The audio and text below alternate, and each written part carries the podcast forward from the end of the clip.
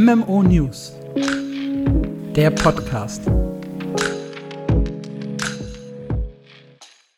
Hallo und herzlich willkommen zu MMO News, eurem Podcast über MMORPGs.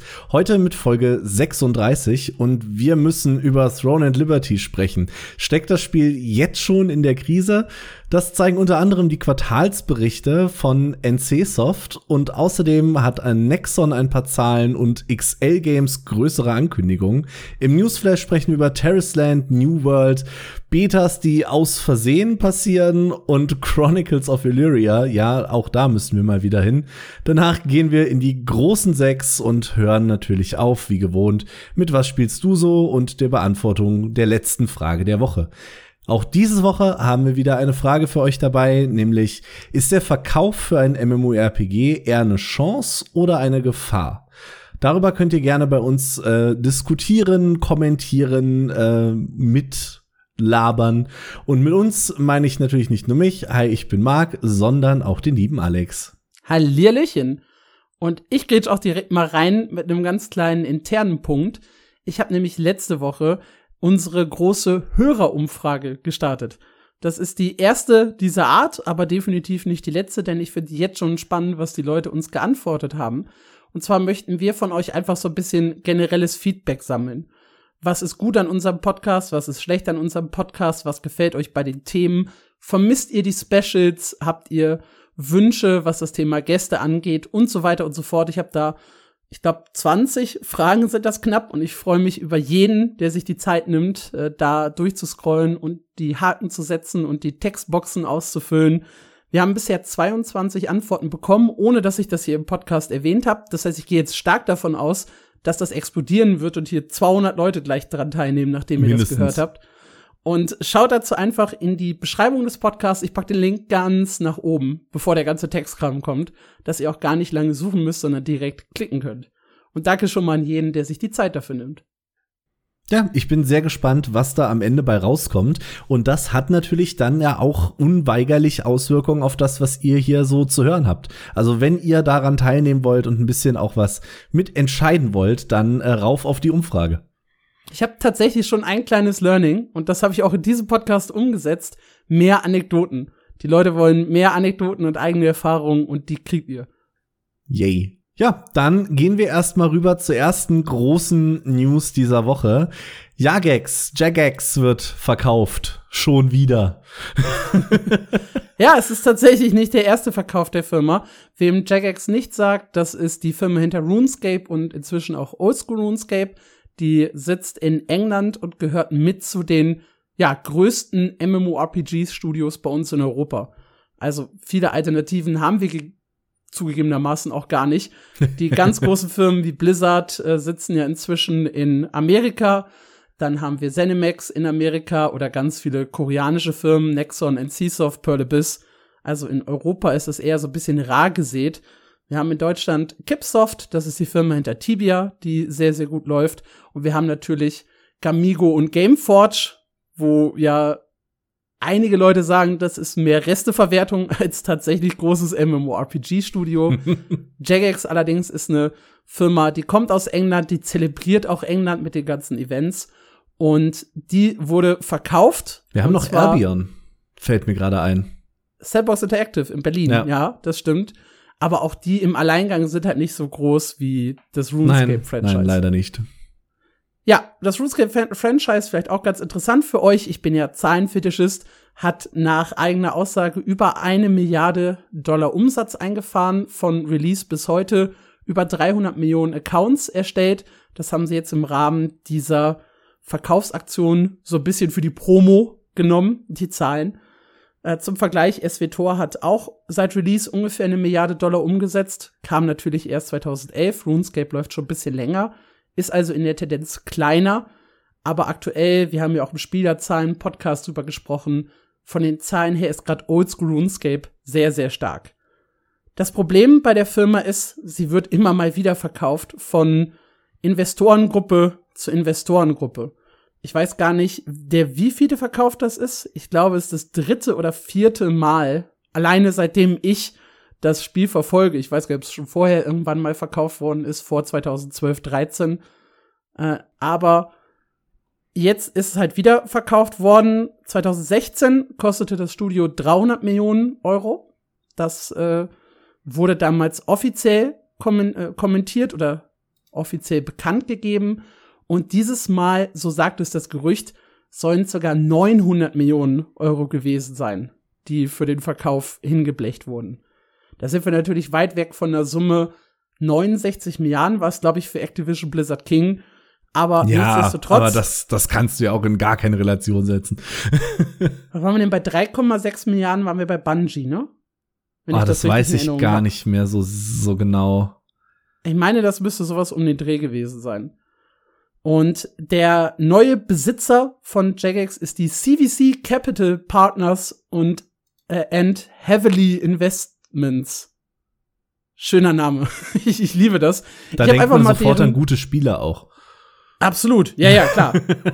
Wo, wenn nicht da? Ich habe mal einfach nachgeguckt, äh, der Wikipedia-Artikel mir aufgerufen. 1981 gegründet, Sitz in Luxemburg, haben unter anderem Anteile an Unternehmen wie Samsonite, das waren, glaube ich, die äh, Tornister für, für Schüler, ne? Wenn ich mich nicht täusche. Ja. Das habe ich so im, im Hintergrund im Kopf. Tipico, Sportwetten ist mit dabei. Äh, dann haben sie an Evonik Industries, an Douglas und an Metzler Automotive Profile Systems Anteile. Also all das haben die irgendwie so mit in ihrem Portfolio drin. Da ist noch viel, viel mehr, aber das waren halt so Firmen, die mir auf den ersten Blick was gesagt haben und die man halt auch im Deutschland kennt. Also da ist auch international relativ viel eingekauft worden. Der fünfte Verkauf von Jagex ist es übrigens. Ich habe es gerade noch mal nachgeguckt. Ah ja, sehr gut. Also nicht gut, aber ja, die Firma wurde halt schon öfters hin und her gereicht. Äh, offiziell gab es ein Statement vom CEO von Jagex und der sagt, äh, die freuen sich über die Übernahme. Die sollen wohl ein guter strategischer Partner sein. Und ja, man wolle jetzt wieder groß angreifen, was auch immer das am Ende des Tages bedeutet.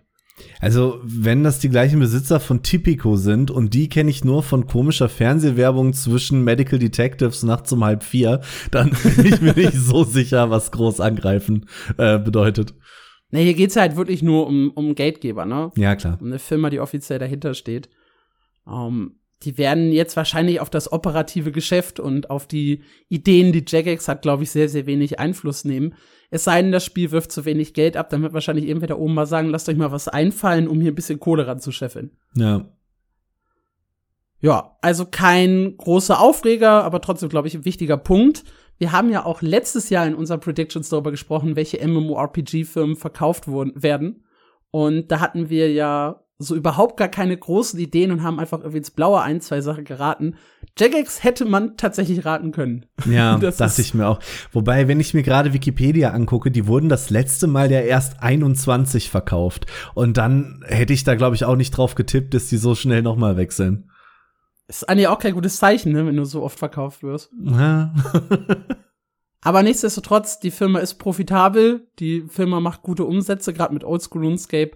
Also, wir sind, glaube ich, sehr, sehr weit weg von der Abschaltung der Server, was das angeht. Da bin ich mir sicher. Ich glaube auch, so viel kostet RuneScape gar nicht im Betrieb. Gerade Oldschool RuneScape, die ja eigentlich gar keine Änderungen haben wollen.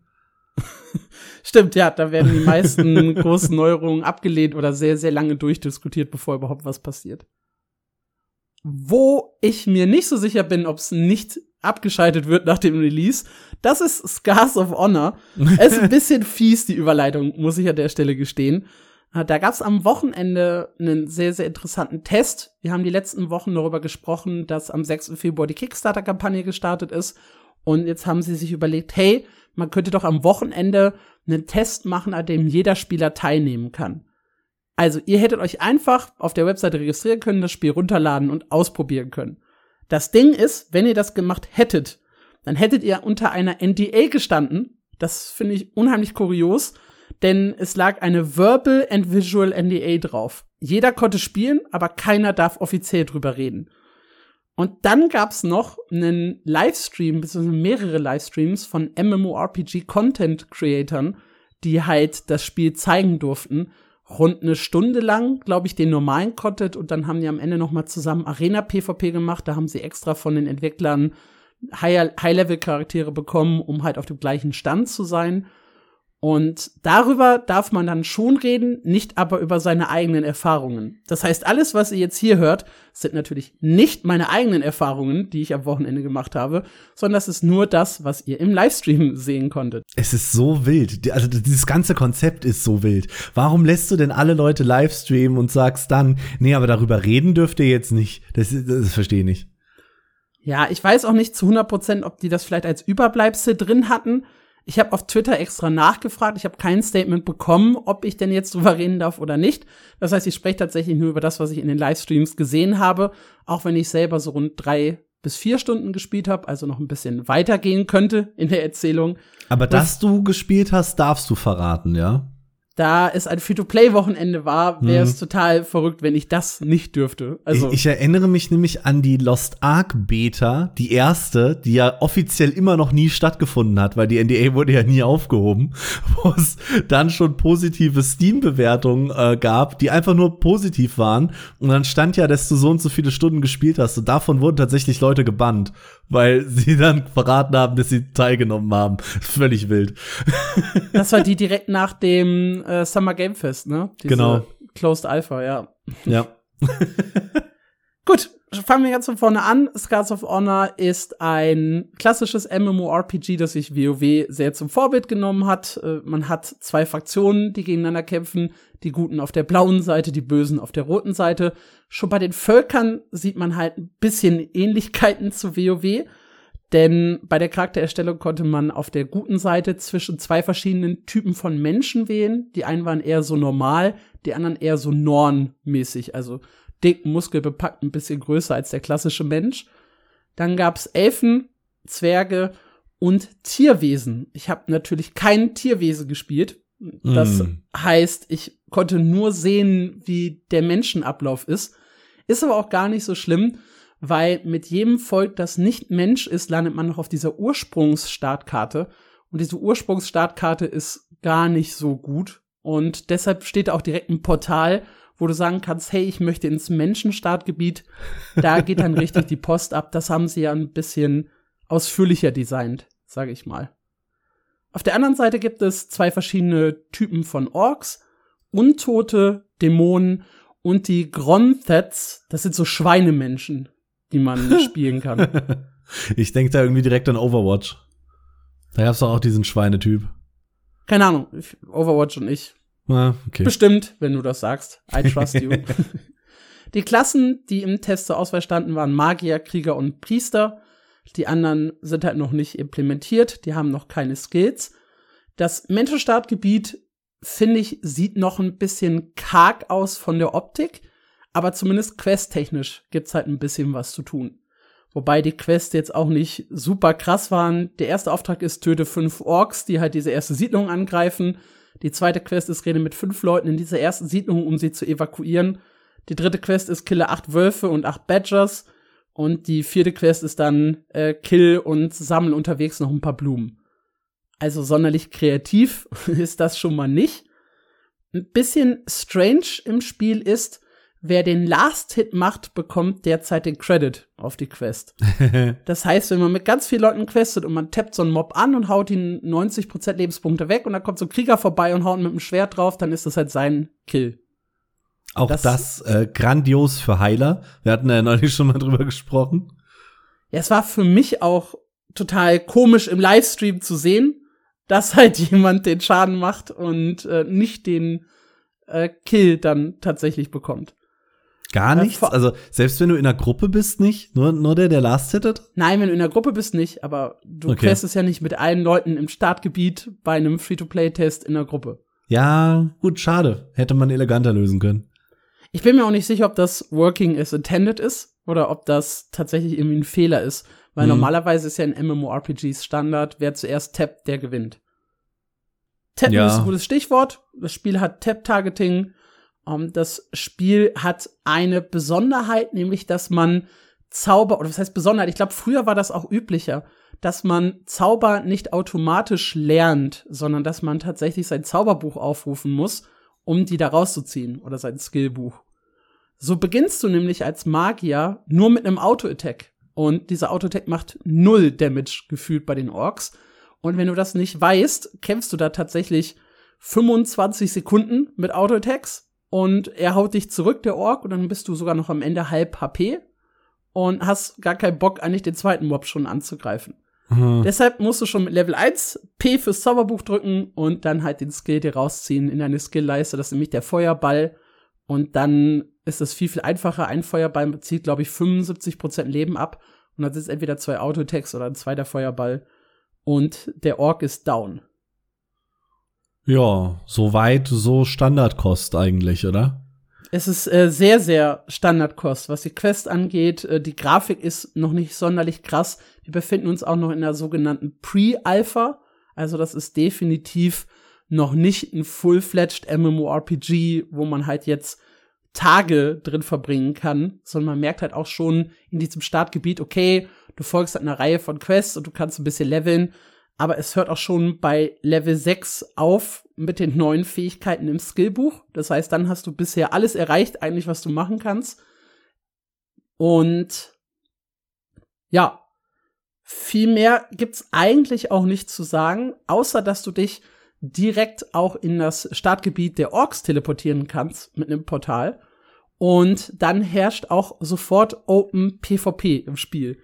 Das heißt, du kannst rübergehen, dich direkt neben die Hauptstadt der Orks porten und dann einfach da anfangen, Newbies zu killen. Hm. Derzeit.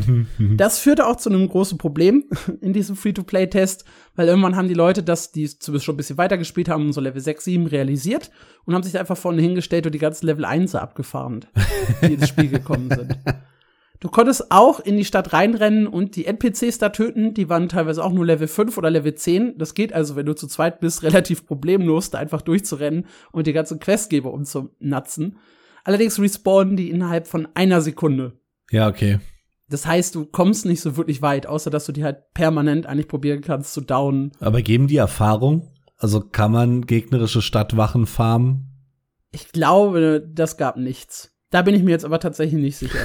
da müsste ich noch mal im Livestream gucken. Ja, stellst dich einfach äh, in die Startzone, haust Level 1er und ihre Questgeber weg und gehst irgendwann als Level 10er wieder nach Hause.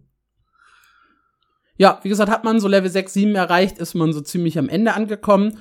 Die Streamer, die unterwegs waren, hatten allerdings von den Entwicklern noch einen speziell erstellten Charakter auf Level 10. Mit dem durften sie dann Arena 1v1 PvP spielen. Und das haben sie auch eine halbe Stunde lang, glaube ich, gemacht. Äh, da waren dann Leute wie MMO Byte zum Beispiel dabei. Ich glaube, äh, Callum war mit dabei und ein paar andere Namen, die man halt so kennt als Content Creator rund um MMORPGs. Und die haben sich dann gemeinsam im Voice Chat da in dieser Arena auf die Mütze gegeben. Für meinen Geschmack wirkte das überhaupt nicht balanced. Also die Caster-Klassen, hier namentlich Priester und Magier, sind elendig untergegangen gegen den Krieger, der einfach nur auf die eingeprügelt hat hm. weil du halt beim Casten der meisten Fähigkeiten stehen bleiben musst. Dann haben die Cast-Time und in der Zeit haut dich der Krieger halt schon zwei, dreimal und du hast schon fast halbe Lebenspunkte, nachdem du einen Feuerball geworfen hast. Klingt absolut fair. Also Traumklasse. Ja. Was heißt das jetzt, wenn ihr das alles so hört? Grundsätzlich, Scars of Honors hat ein paar echt gute, äh, Scars of Honor, ohne S am Ende, hat ein paar sehr, sehr gute Ansätze. Das Spiel das sagte auch Callum und das sagte, glaube ich, auch Josh Strife Hayes in ihren Videos. Die waren ja da sogar vor Ort und durften sich mit den Entwicklern unterhalten vor ein paar Wochen. Und die sagen, die Ansätze und die Ideen sind richtig gut. Die wollen halt quasi eine Art modernes äh, WoW Classic schaffen mit ein paar angepassten Inhalten, mit Housing in der offenen Welt, mit einem etwas größeren Fokus auf den Kampf Allianz gegen Horde, auch wenn es hier ein bisschen anders heißt. Und das kam eigentlich sehr, sehr gut an. Aber das Ding ist halt noch meilenweit weg von releasefertigen Zuständen.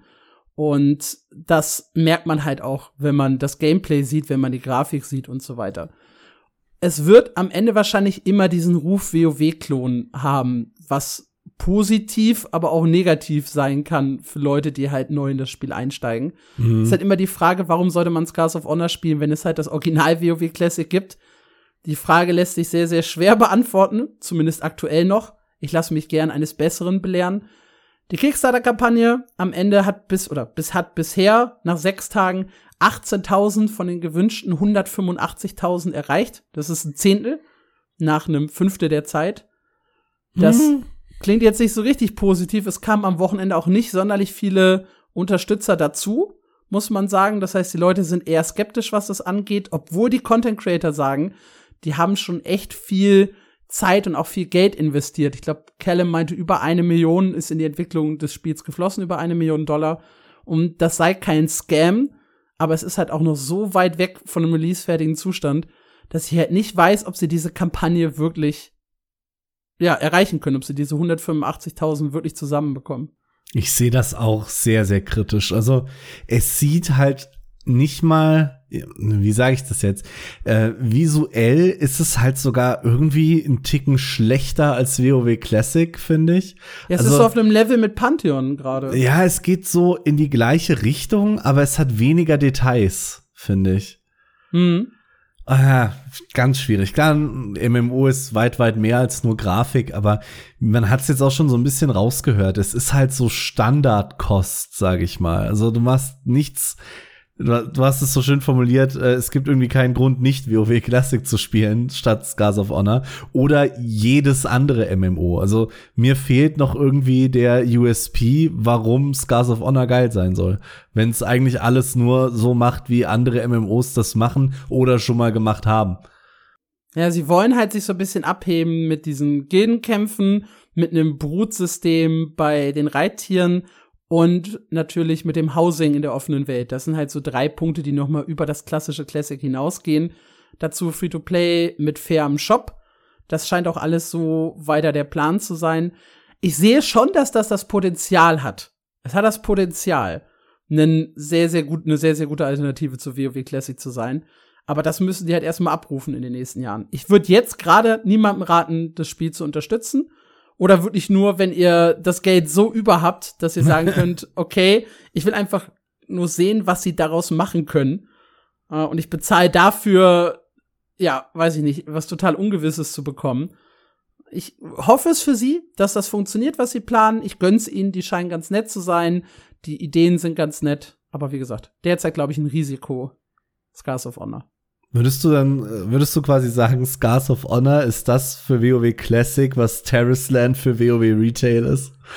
Ja, so ein bisschen, ja. Das ist eigentlich ein ziemlich guter Vergleich, ja. Ja, ich bin gespannt, was draus, äh, was draus wird. Nicht mehr so gespannt müssen wir darüber sein, was aus Throne and Liberty wird, wurde, geworden war, ist. Denn du hast dir die NC-Soft Quartalsberichte angeguckt und wirst uns nun einen tollen Vortrag über Zahlen halten. Ja, ich liebe Zahlen und da kommen auch noch ein paar Quartalsberichte mehr. Wir haben quasi jetzt eine Special-Sektion Quartalsbericht, starten allerdings mit NCSoft. Und NCSoft oder generell die Quartalsberichte der koreanischen Firmen liebe ich, weil sie in der Regel genau aufzeigen, so und so viel Umsatz macht das Spiel, so performt es gerade, so geht's halt dem Studio allgemein. NCSoft hat dieses Jahr etwas gemacht, was sie, ich kann zurückblicken in den Quartalszahlen bis 2009 und von 2009 bis jetzt haben sie das nie gemacht. Sie haben die Spiele versteckt. Sie zeigen nicht detailliert genau, was jedes einzelne Spiel an Umsatz gebracht hat. Und der Grund dafür scheint Throne and Liberty zu sein. Es gibt dann auch immer diesen Conference Call, wo die Entwickler so ein bisschen darüber sprechen, wie es der Firma geht und wo sie auch Fragen der Investoren beantworten. Und ein Investor meinte da nur so, ja, dass ihr jetzt die Spiele versteckt, ne, das sieht nicht gut aus. Ist euch Throne and Liberty peinlich? Und das, finde ich, ist eine sehr, sehr harte Aussage. Ja. Also, wir sprechen über das vierte Quartal 2023, also die Monate Oktober, November, Dezember. Und im, am 7. Dezember erschien ja Throne and Liberty. Das ist der große Release-Monat. Und Release-Monate sind ja eigentlich immer die, die am stärksten für MMORPGs sind, zumindest was ja. den Umsatz angeht. Und wenn man auf die Quartalszahlen guckt, dann sieht man, der PC-Umsatz ist im Vergleich zum Vorquartal zurückgegangen. Und hm. an einem Release-Quartal von einem großen, sie nennen es ja selber Flagship-Game das sie haben. Also Throne Liberty soll ja die große Zukunft eigentlich des Studios sein. Und dann machst du keinen großen Sprung in der PC, in der PC-Sparte, was den Umsatz angeht. Sehr, sehr bedenklich. In der Tat. Vor allem, ich weiß nicht, ich könnte mich jetzt irren, aber von dem, was bei mir angekommen ist, kam Throne at Liberty bei den Leuten eigentlich ganz gut an. Ja, es gibt da so gemischte Aussagen Ich glaube, bei den westlichen Spielern kam der Titel tatsächlich besser an als bei den koreanischen Spielern. Also, es gibt sehr, sehr viele westliche MMORPG-Spieler und Content Creator, die halt sehr, sehr viel Spaß mit Throne Liberty hatten. Jetzt mal vielleicht von Lazy Pian abgesehen, der vom Quest-System derbe abgefuckt war, aber auch der hat halt sehr, sehr viele Spiel Spielstunden reingesteckt. Hm. Und das scheint in Korea selber halt nicht so krass groß zu sein. Es gibt da auch einen Artikel, der wurde uns im Discord verlinkt, wo es darum geht, dass die Leute wohl skeptisch waren, weil NCSoft draufsteht und sowas. Das kann ich persönlich nicht nachempfinden. Da kommt gleich auch nochmal eine Statistik zu, wie es so allgemein für NCSoft lief. Also Ion, Ion Classic ist ja explodiert. Das war ja zwischenzeitlich im Release-Quartal äh, vor Lost Ark in der äh, in den Playcharts für irgendwie eine Woche. Danach war Lost Ark wieder vorne, aber nichtsdestotrotz, dass so viele Leute alleine Ion ausprobiert haben, spricht ja dafür, dass du auch einen Markt hast oder eine Zielgruppe hast, die auch Throne Liberty eigentlich ausprobieren müsste. Mhm. TL hat allerdings einen ungewöhnlichen Weg eingeschlagen, was die Monetarisierung angeht. Ist halt eben nicht so pay-to-winnig wie zum Beispiel die Lineage-Titel oder die Lineage Mobile Games. Und vielleicht hatten die Leute in Korea echt weniger Incentives, also weniger Anreize, Geld auszugeben und haben es deshalb einfach gar nicht gemacht, beziehungsweise sind nicht so weit ins Endgame gekommen, dass sie halt wirklich viel mit diesem Lucent Store, mit diesem Echtgeld-Auktionshaus äh, gespielt haben im ersten Quartal. Mhm. Also wir sehen hier nur die Zahlen für den PC. Um das noch mal kurz zu sagen, die Einnahmen sind von 65 Millionen Euro im Vorquartal auf 64 Millionen Euro im Release-Quartal von Throne Liberty gefallen. Boah. Und sie haben sogar aufgrund der erhöhten Ausgaben äh, einen viel, viel geringeren Operating Profit. Also der ist vor allem im Vergleich Year to Year, also viertes Quartal 22 zu 23, um 92 Prozent gefallen. Wow. Ach du Und Scheiße. Auch im Vergleich zum Vorquartal um fast 70 Prozent. Ja gut, ein neues MMO zu launchen kostet halt auch echt viel Geld. Da muss man nicht drum herum reden. Ja, und wenn ah, du dann halt wow. keinen signifikanten Anstieg bei den äh, Umsätzen siehst, ist das problematisch. Das Jahr 2023 war das schlechteste Jahr für NCSoft, rein vom Umsatz her. Der Mobile-Markt ist äh, deutlich nach unten gegangen. Ähm, Im Year-to-Year-Vergleich um über 100 Millionen, äh, 100 Milliarden koreanische Won, das sind so 80 Millionen Euro, hat der Mobile-Markt verloren, der PC-Markt hat leicht verloren, der Royalty-Markt hat leicht verloren. Others, das sind zum Beispiel ähm, Games, die sie auf Konsolen, glaube ich, gelauncht haben. Und ich weiß nicht, was noch unter sonstige Einnahmen fällt. Auch das ist minimal, allerdings nur minimal nach unten gegangen. Spannend, Guild Wars 2 hatte das ganze Jahr über eine sehr, sehr solide Performance. Also wir sprechen von einem Umsatz von 64 Millionen, äh, oder 63, nee, 64 Millionen äh, Euro. Und äh, von auf Guild Wars 2 fallen alleine oder fielen im Vorquartal, da haben sie ja noch die genauen Zahlen aufgeschlüsselt, ungefähr 17 Millionen. Also für Guild Wars 2 lief's relativ stabil in diesem Jahr. Aber Secrets of the Obscure fällt noch in das Vorquartal rein, von dem wir gerade reden, oder? Korrekt, ja. Ja gut, das heißt, du hast im Prinzip nicht ganz Release-Monat, aber schon so ein bisschen Release-Quartal gegen Release-Quartal. Richtig, ja. Wobei halt bei Guild Wars 2 ist es halt die kleine fünfvierte Erweiterung und Throne Liberty sollte ja eigentlich reinhauen. Ja, Jetzt richtig kann man natürlich reinhauen. Spekulieren so ein bisschen, was die Zahlen angeht und sagen, ja gut, vielleicht hat Throne Liberty ja doch extrem gut performt und alle anderen Games sind einfach mega abgesackt. Könnte man meinen, es gab allerdings auch diesen besagten Conference Call und da gab's klare Aussagen der Entwickler. Und zwar, das Spiel war ein Flop. Wir entschuldigen uns dafür, dass äh, unsere Leistung nicht den Erwartungen entsprach. Throne at Liberty hat nicht funktioniert. So die deutsche Übersetzung. Boah, Und wenn ein Entwickler das selber sagt, uh, das ist ein Schlag ins Gesicht. Vor allem nach einem Monat oder sowas. Also wenn du nach einem Monat sagst, mein Spiel hat nicht funktioniert oder zwei Monaten, ja, wir hatten im Podcast ja darüber gesprochen, dass wir so mit einem Peak von ungefähr 120.000 Spielern gerechnet haben, nach dem, was es so an Zahlen gab, der dann halt auch logischerweise wieder abfällt. Wir haben das bei New World Lost Ark im Grunde bei allen großen Releases gesehen, dass du niemals die Zahlen, ich sag mal, der ersten ein, zwei Wochen äh, halten kannst auf Dauer. Und das heißt, da werden jetzt am Ende im Peak, du kannst es halt nicht einschätzen, aber die Server wurden gedrittelt. Das heißt, lass es noch mal gut 40, 50.000 Leute sein, die das spielen, die dann teilweise noch nicht mal viel Geld ausgeben, also im Peak, die dann teilweise noch nicht mal viel Geld ausgeben. Ich glaube, es ist auch gar nicht so leicht. Das weiß ich nicht, ich habe es nicht probiert, aber ich meine, ich habe gelesen, dass das für westliche Spieler gar nicht so leicht ist, überhaupt da einzukaufen, hm. ähm, weil du halt von einem anderen Kontinent aus spielst über VPN und so weiter. Mhm. Äh, dementsprechend kann es sein, dass die westlichen Spieler auch gar kein Geld ausgeben können oder nur erschwert Geld ausgeben können und dass deshalb auch kein großer Income zu erwarten ist. Ich habe auch persönlich einfach mal verglichen, äh, was so die Release-Quartale angeht, weil man könnte ja sagen, vielleicht sind Spiele im ersten Release, gar, im ersten Quartal gar nicht so stark. Äh, Guild Wars 2 brachte im Alleingang in seinem Release-Quartal 83 Millionen Euro ein.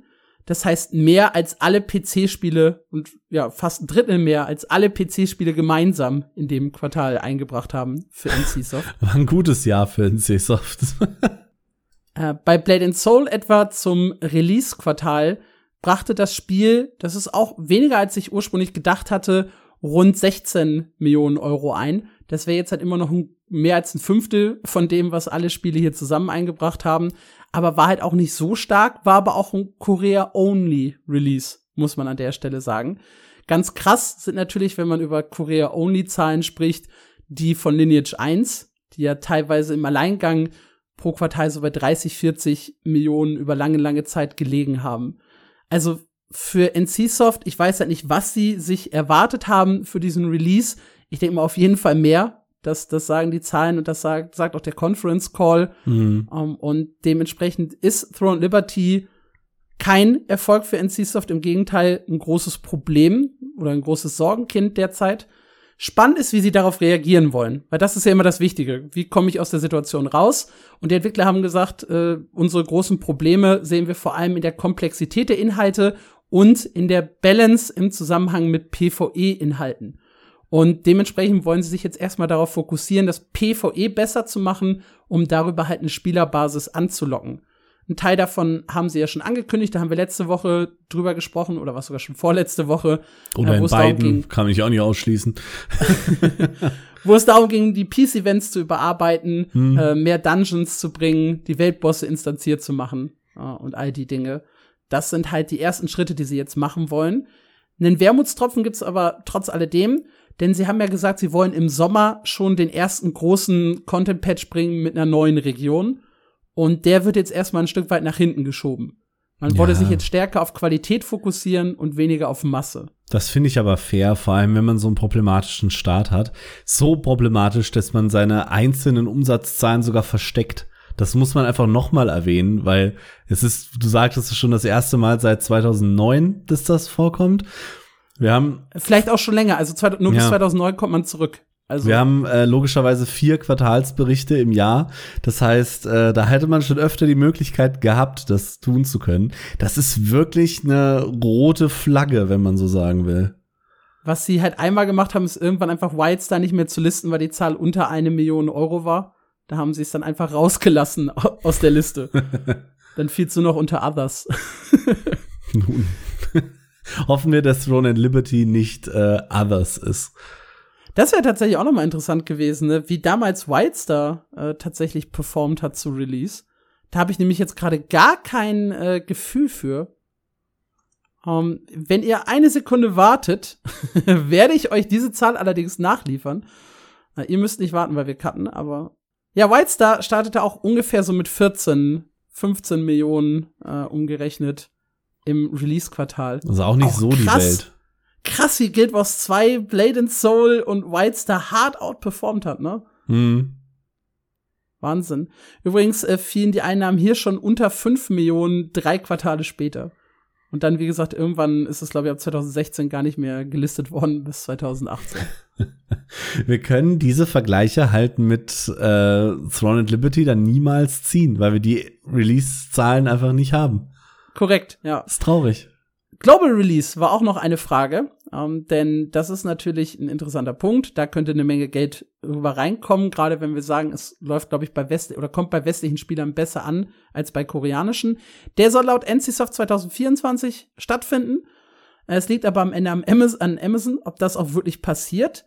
Allerdings haben die Entwickler gesagt, sie wollen generell, was MMORPGs angeht, ihr Monetarisierungsmodell und ihre Aufstellung diversifizieren.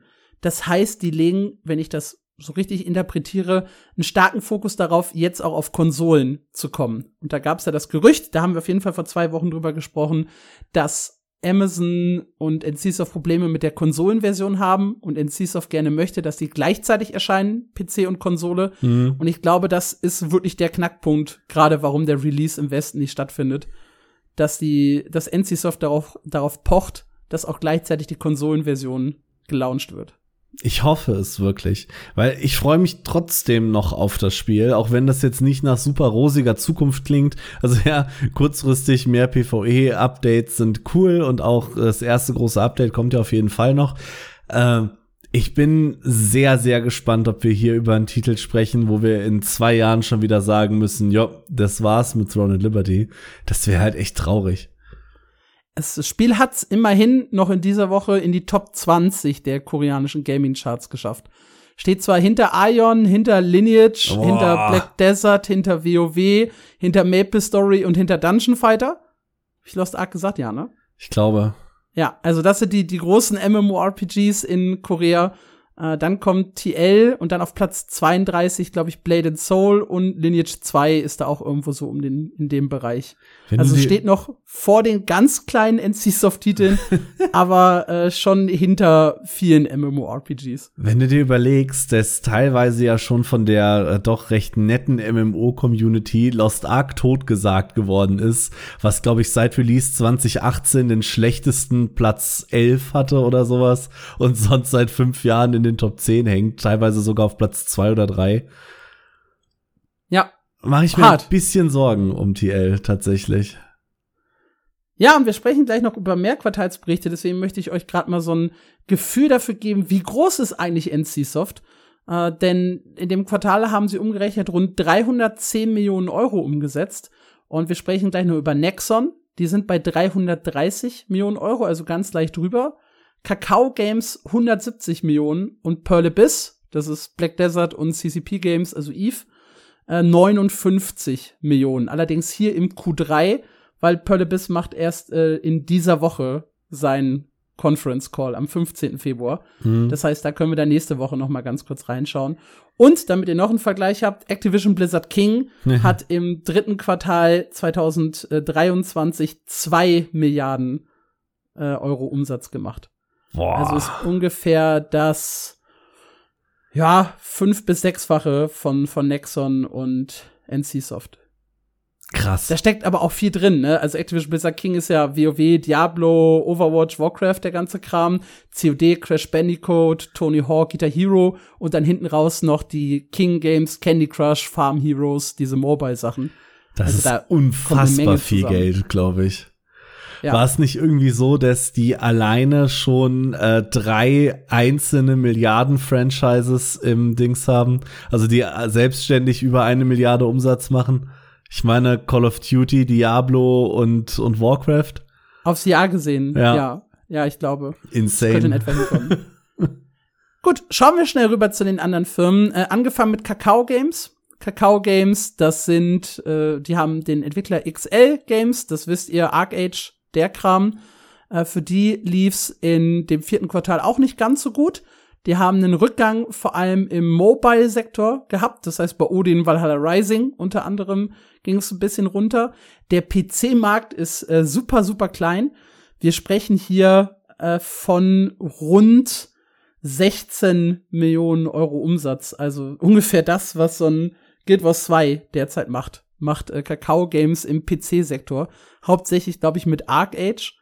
Ich weiß gar nicht, wo sie sonst noch PC-Games haben. Oh, aber sie haben, glaube ich, noch ein, zwei, drei PC-Games, die man hätte erwähnen können, die mir jetzt aber gerade natürlich nicht im Kopf rumschwirren. Hauptsächlich machen die Mobile-Sachen. Dazu zählen zum Beispiel Odin Valhalla Rising, Äh, Ares Rise of Guardians, das bald kommen soll, fällt hier in den Mobile Plus PC-Sektor. Weiß ich nicht, wie das genau dann künftig berechnet wird. Ähm, also es läuft für Kakao ganz okay. Spannend sind deren New Line-Ups. Denn die machen das Publishing in Korea für echt interessante Titel. Unter anderem Path of Exile 2 bringen die nach Korea. Das wird, denke ich mal, ein dicker Publishing-Deal sein. Ja. Hier steht der Release für die zweite Hälfte 2024 in deren Kalender drin. Ähm, dann haben sie noch Das angekündigt, verwirrt mich gerade tatsächlich. weil Weil es doch hieß, dass Breath of Exile 2 bei uns im Sommer in die Closed Beta geht und da bis 25 bleiben soll. vielleicht ist das hier auch der Close Beta Part, also dass sie halt Ja. sagen, wenn es halt dauerhaft spielbar ist, ist das für die der Zeitraum, der hier angegeben ist. Oder imagine, sie haben so einen fetten Publishing-Deal des PoE 2 Korea First Release, dann explodiert einfach alles, das Internet. So. Das, das glaube ich tatsächlich nicht. Nee, auf keinen Fall. Ähm, ja, genau, das, da übernehmen sie das Publishing nur für Korea. Ares Rise of Guardians, da haben wir, glaube ich, auch mal drüber gesprochen, ist dieser MMO-Shooter Ja. gewesen, ne? Da habe ich mal Der was drüber soll- geschrieben. Erst 2025 tatsächlich rauskommen. Da hatte man das Gefühl, der wäre schon ein bisschen näher, der Release.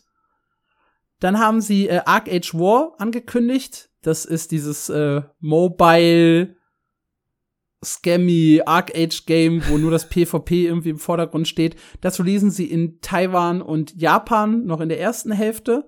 Und für uns sehr, sehr spannend, Arc Age 2 äh, Release erst 2025. Das überrascht uns nicht wirklich, weil sie wollen Nee. ja 2024 auf der Gamescom den Big Reveal machen, danach eine Beta starten und dann irgendwann den Release. Nichtsdestotrotz, hier steht halt zum ersten Mal relativ fest in der Liste drin 2025 und eben nicht irgendwie dieses Jahr oder sonst irgendwas. Ja gut, wie du schon sagtest, wenig überraschend. Lustig finde ich, Odin Valhalla Rising steht auch wieder drin. Release für Nordamerika und Europa in der zweiten Hälfte 2024. Ja, ja, und dieses Bild hatten wir schon für die zweite Hälfte 2021, 22 und 23. Ich finde es gut, dass sie noch immer daran glauben. Wir haben aber in den Predictions auch drüber gesprochen. Wir glauben beide nicht daran, dass das überhaupt noch zu uns kommt. Zumal das auch jetzt tatsächlich laut Quartalsbericht ein bisschen geschwächelt hat. Auch, dass sie direkt wieder sagen, zweite Hälfte. So, sie, sie probieren es doch gar nicht mehr. Ja, sehe ich auch so. Dann haben sie noch ihr Project Q. Das ist ein ganz neues MMORPG. Soll für Mobile und PC gleichzeitig kommen. Äh, das ist sogar post 2025, also erst nach 2025. Wann genau? Keine Ahnung, was genau dahinter steckt, habe ich jetzt gerade auch nichts auf die Schnelle gefunden. Ähm, ich muss aber auch sagen, wenn es von Kakao Games kommt und Mobile plus PC drin hat, dann habe ich sofort Autoplay oder Valhalla Vibes und glaube nicht daran, dass das für uns spannend wird. Ja, leider schon. Project S steht nach unten drauf, das soll ein Looter-Shooter äh, werden, auch Post 2025 Global Release für PC und Konsolen. Das könnte vielleicht noch ein bisschen interessanter für den westlichen Markt werden. Was ist da? Ist das das von Black Desert, Pearl Abyss? Nee, Die hatten doch auch einen Shooter Plan geplant, 8. oder? Das heißt Plan ja. 8, ja genau, nicht Project S. Ja, das waren die Infos von Kakao Games. Urschen wir noch kurz rüber zu Nexon. Da auch sehr, sehr spannend. Die haben harten Verlust dieses äh, Quartal gemacht äh, von irgendwie rund 30 Millionen Euro umgerechnet, was wahrscheinlich auch daran liegen dürfte, dass sie ja gefeind wurden, dass sie für, für Maple Story äh, diese derbe Strafe zahlen mussten, weil sie da ja äh, gemogelt haben, gecheatet haben, was die Zahlen angeht im Shop. Äh, auch sehr interessant, sie sagen äh, Dungeon Fighter Online, das ist ja deren mega krasses Game, was ja weltweit das größte MMORPG überhaupt ist. Das hat bis Dezember okay performt, allerdings gab es dann ein, eine unexpected Imbalance in der Ingame Economy und das hat dazu geführt, dass die Leute irgendwie keinen Bock mehr auf Dungeon Fighter Online hatten und ein bisschen weggeblieben sind. Das ist leicht unter der Performance geblieben, die sie erwartet haben. Aber für 2024 wollen sie die Anzahl an neuen Inhalten im Vergleich zu 2023 verdoppeln und gleichzeitig den Update-Prozess acceleraten, also verschnellern. Verdoppeln. Verdoppeln, ja. Alter. Sie glauben hart daran, dass Dungeon Fighter Online deren äh, großer Titel wird. Okay. Oder bleibt. Interessant. Mich würde auch interessieren, wie diese unexpected in-game Economy Geschichte aussah, dass es sich so sehr auf den Quartalsbericht auswirkt. Sie haben auch explizit noch was zur Maple Story geschrieben. Da glauben sie nämlich, äh, dass die äh, dass dieser Punkt, dass sie da halt gefeind wurden, a short-term negative impact auf die Revenue und die Spieleranzahl haben wird, aber dass ihre neue Transparenz a long-term improvement für Player Satisfaction und End Engagement wird. Hm. Ich bin sehr gespannt, ob das so aufgeht. Ich, äh, ja, ich, ich will mir da jetzt nicht zu weit aus dem Fenster lehnen, aber ich glaube nicht. Dann haben sie eine komplette Folie nur für The Finals gemacht. Über 10 Millionen globale Downloads in den ersten zwei Wochen. Äh, kam in die Top 5 der Most Popular Games on Steam. Hat vollkommen outperformed. Haben sie nicht mitgerechnet. Äh, die Revenue war stark. Äh, sie planen die Season 2 im März und hoffen, dass dann äh, mehr Steady Revenue äh, durch das Spiel reinkommt. Wir werden sehen. Ja, ansonsten nicht irgendwie was Auffälliges, außer dass sie halt Verlust gemacht haben in dem Quartal. Äh, ansonsten ist alles easy. Die haben auch genügend Geld zurückliegen. Das ist vielleicht auch spannend. Hat NCSoft auch gesagt, hey, wir haben so viel Geld auf der hohen Kante, noch irgendwie 1,4 Milliarden Bar, dass wir da locker aus der Portokasse äh, irgendwelche Verluste zahlen könnten. Und ja. Dann haben sie noch mal eine kleine, einen kleinen Content Schedule veröffentlicht ähm, ich bin da tatsächlich auch drin, nämlich mit äh, FIFA FC Online. Ich weiß, dass das nicht meine Version ist, aber sie bringen die Version anscheinend, hatte ich auch nicht so auf dem Schirm, in, nach China und äh, Korea. Und das soll wohl auch sehr, sehr gut performen, sagen sie. Ja, dann haben sie ansonsten noch äh, einen kleinen Ausblick, was sie in der Pipeline haben. Dungeon Fighter Mobile kommt äh, demnächst raus in Japan und Taiwan. Uh, The First Descent soll global erscheinen. Das war auch so ein Shooter-Game, ja. ne? wenn ich mich nicht täusche. Mabinogi Mobile kommt äh, für Korea raus. Maple Story N, neuer Maple Story-Titel äh, für PC. Allerdings, sehe ich gerade, ist ein PC-Bildschirm dran. Dann ist Hit the World. Ich habe keine Ahnung, was das ist für PC und Mobile. Maple Story Worlds für PC und Mobile. und das Spiel Overkill für PC und Mobile. Wie viele was? Maple Stories willst du haben? Ja. Ja, vielleicht ist das auch deren Glaube, warum Maple Story äh, die weiter rausreißen wird. Gut, das war äh, der Ausblick in die Quartalsberichte. Mir hat das sehr viel Spaß gemacht. Ich hoffe, ihr habt noch nicht abgeschaltet, denn wir haben noch eine ganze Menge mehr News für euch im Newsflash. Eigentlich war es ja ein Rückblick, kein Ausblick, ne? Ja, wobei in jedem Quartalsbericht war auch ein Ausblick für die Zukunft dabei. Ja, na gut. Wir beginnen mit Terraceland, ein Spiel, auf das wir auch in die Zukunft, äh, in der Zukunft sehr, sehr viel schauen werden. Und da gab es wieder das Thema Pay to Win und Monetarisierung. Diesmal haben die Entwickler ein Video veröffentlicht, wo sie ihr neues Monetarisierungsmodell genauer vorstellen. Das Spiel wird ja free to play, verzichtet komplett auf Boxkosten, also keine Add-ons kaufen, keine Spielversion kaufen. Äh, und es gibt kein Abo-Modell, auch kein optionales. Wie wollen die Entwickler dann Geld verdienen? Äh, vor allem über drei Wege. Punkt Nummer eins, das ist der Shop. In dem gibt's vor allem kosmetische Inhalte, äh, Rüstungsskins, Reittiere, Spielzeuge und Pets. Keinerlei Vorteile in den Attributen oder der Charakterstärke. Allerdings gibt es sogenannte Benefits, etwa Taschen oder Bankplätze, die man da kaufen mhm. kann. Soweit so normal. Dann gibt's einen monatlichen Battle Pass, in dem es Cosmetics und Materialien geben soll. Alle Materialien sollen aber auch ingame erspielbar sein und die Masse an Materialien soll nicht so krass sein, dass der Pass mandatory ist. Also nötig. Monatlich finde ich krass. Ist doch häufiger als die meisten Battle Passes.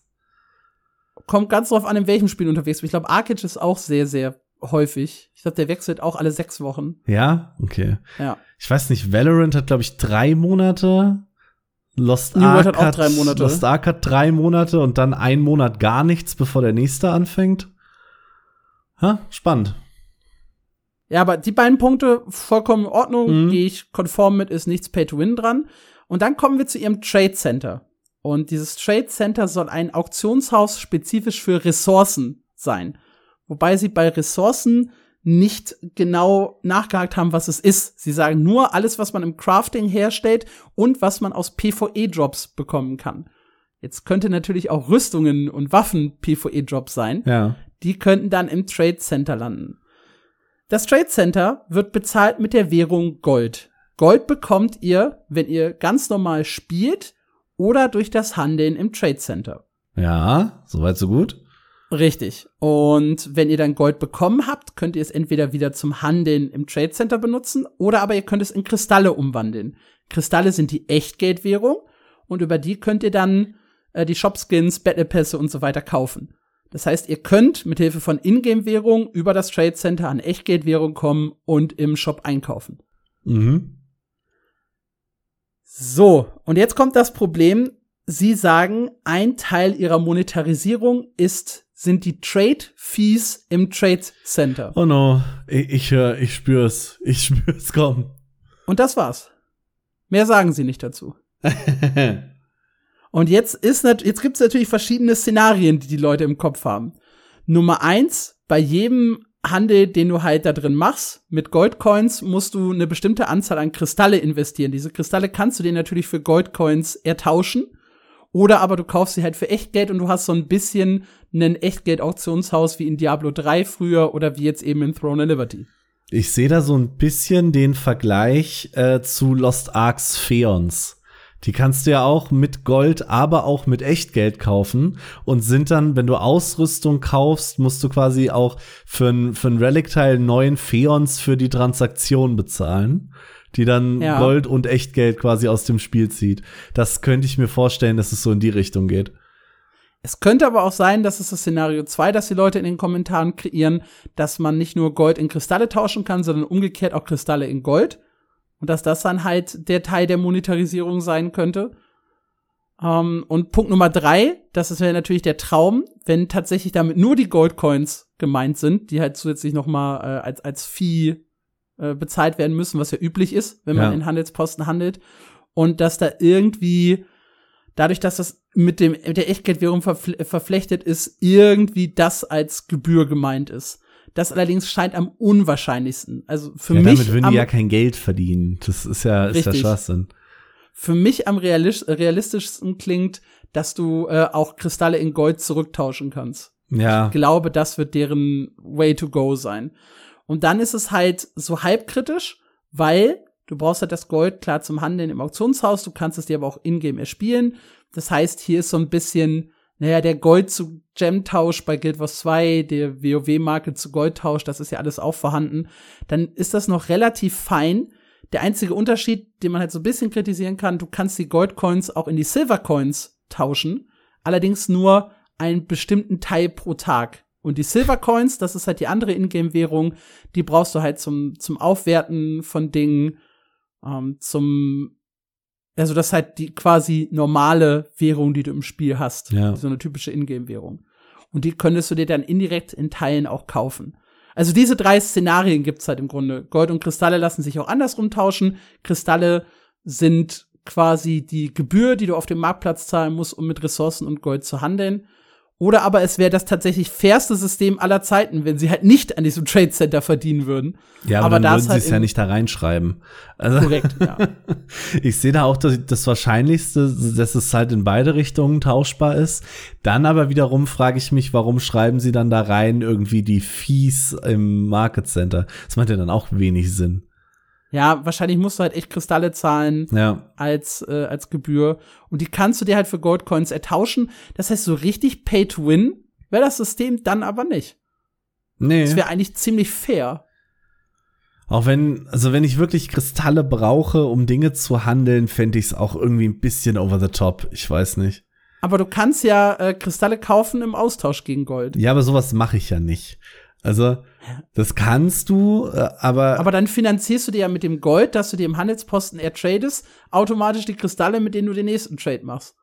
Also du verlierst ja, oder je nachdem, wie halt die Umwandlungsrate ist, aber in der Theorie verlierst du da ja nicht viel. ja, außer ich bin ein armer Schlucker, droppe das erste Mal was Wertvolles und dann muss ich quasi für den Initialverkauf muss ich, muss ich bezahlen. Und Richtig. das wäre ja eigentlich ein recht fieser Trick, um das Geld aus den Geldbörsen zu holen. Es ist ein fieser Trick, absolut. Ich glaube auch, dass so eine Monetarisierung fies sein kann, aber ich würde es dann nicht unbedingt Pay to Win nennen, sondern nur arschig. Ja, das ist richtig. es ist immer das, äh, das Thema, ist das Spiel Pay to Win oder nicht? Ich würde sagen, es ist dann, dann nicht Pay to Win, es ist einfach nur arschig. Ja, das ist richtig. Hast nicht viel davon, es nervt nur. Ja. Klasse. ja, das zum Thema äh, Monetarisierung, also fairer Shop, Battle Pass mit Materialien drin und dann eben dieses Trade Center, wo nicht ganz klar ist, was gehandelt wird und wie die Monetarisierung davon genau aussieht. Hm. Aber dadurch, dass sie Gold als Zwischenwährung haben und du dir Gold auch erspielen kannst, klingt es auf dem Papier erstmal halbwegs fair, würde ich sagen. Ich bin noch, bin noch skeptisch. Ich bin ganz rund um Terrace Land sowieso immer ein bisschen skeptisch. Das sage ich, glaube ich, jedes Mal, wenn wir drüber reden. Irgendwie fühlt sich das alles zu sehr nach großem Rip-Off an. Ich bin hart gespannt. Dann machen wir doch erstmal eine positive Nachricht, bevor wir jetzt mit, mit, mit negativen oder durchwachsenen News weitermachen. War of Rocks. Wir sprechen immer wieder drüber. Das Indie-MMORPG hat versehentlich eine Beta gestartet und die Leute konnten sogar spielen. es ging eine E-Mail an Leute raus, dass ihr äh, Testantrag, also sie haben sich halt auf einen, äh, ne, auf einen Test beworben, dass dem stattgegeben wurde und sie sich jetzt einloggen können für einen Test, obwohl es halt keinen offiziellen Test gibt. Und ein paar haben es dann tatsächlich geschafft. Sie schreiben Clever Birds. Also es war anscheinend nicht so, dass du einfach nur klicken und downloaden musstest, sondern du musstest anscheinend auch noch irgendwelche ja, Tricks oder sonstige Sachen anwenden, um in das Spiel zu kommen und dann tatsächlich auch gespielt haben.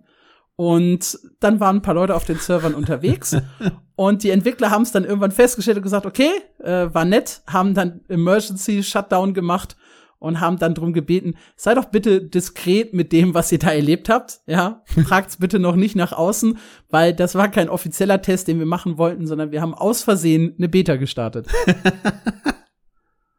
ja, ich finde das schön, weil wir haben letzte Woche über The Quinfall und gab's diese Beta überhaupt diskutiert und äh, bei War of Rocks gibt's tatsächlich eine spielbare Version, ja. Die nicht Die angekündigt war.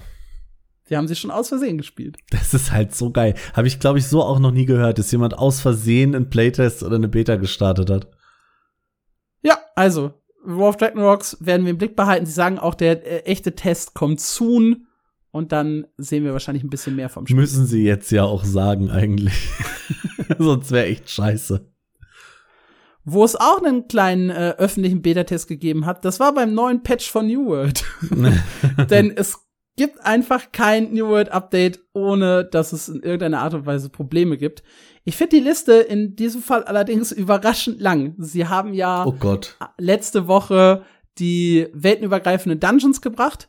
Die habe ich übrigens gespielt und ich bin äh, sehr, sehr angetan von dem ganzen System. Äh, auch weil aktuell die Q-Pops wahnsinnig schnell waren. Also ich habe mich an einem Freitagnachmittag eingeloggt und äh, einen Dungeon gemacht das war so, glaube ich, um 16 Uhr. Da hat der Q-Pop solide eine Minute zehn gedauert. Ich finde, das kann man schon warten. Und dann habe ich Samstagmorgen um halb vier gespielt. Und Samstagmorgen um halb vier hat der Q-Pop keine drei Minuten gedauert. Und ich finde, das ist sehr, sehr akzeptabel. Ja. Für Wartezeiten. Außerhalb der Primetime. Ich finde eine Minute zehn jetzt aber relativ lange. Ich kenne mich jetzt auch nicht im Endgame von New World aus, natürlich. Aber ich, ich kenne das halt von Lost Ark. Ich, ich weiß, ich muss immer Lost Ark ranziehen. Das tut mir ja selber schon leid. Aber wenn ich mich da in irgendeine Guardian Raid Queue stelle, nervt mich das schon, wenn ich länger als 30 Sekunden warten muss. Ja, vergleichst du mal mit LOL. In, in League of Legends wartest du doch auch mal 30, 40 Sekunden auf einen Q-Pop. TFT auch. Und das sind ja auch viel bevölkerte Games. Gut, das ist richtig. Also ich finde alles, was so unter fünf Minuten ist, vollkommen akzeptabel. Außerhalb der Primetime. Ja. Jetzt war 16 Uhr an einem Freitag jetzt ja auch nicht unbedingt Primetime. Nein, du spielst ja auch ja. sehr oft abends. Ja, okay, stimmt schon. Ich würde aber sagen, Freitagnachmittag ist da, wo die Primetime anfängt. Also. das sagt der verwöhnte äh, Vorstadtler, nicht der hart arbeitende.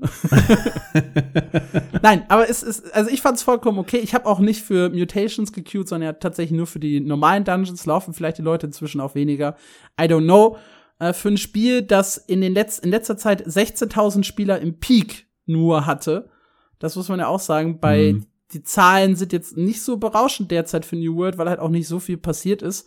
Wir finden uns mit einem 16.000er Peak ungefähr da, wo wir im August waren, und da ungefähr, wo wir im Juni waren. Also im Juni, da ist so der tiefste Punkt, Juni 2023, da waren so 12.000 im Peak. Dann ging es mit einem Patch wieder hoch so auf 20.000, da ging es wieder runter auf 14.000 im August.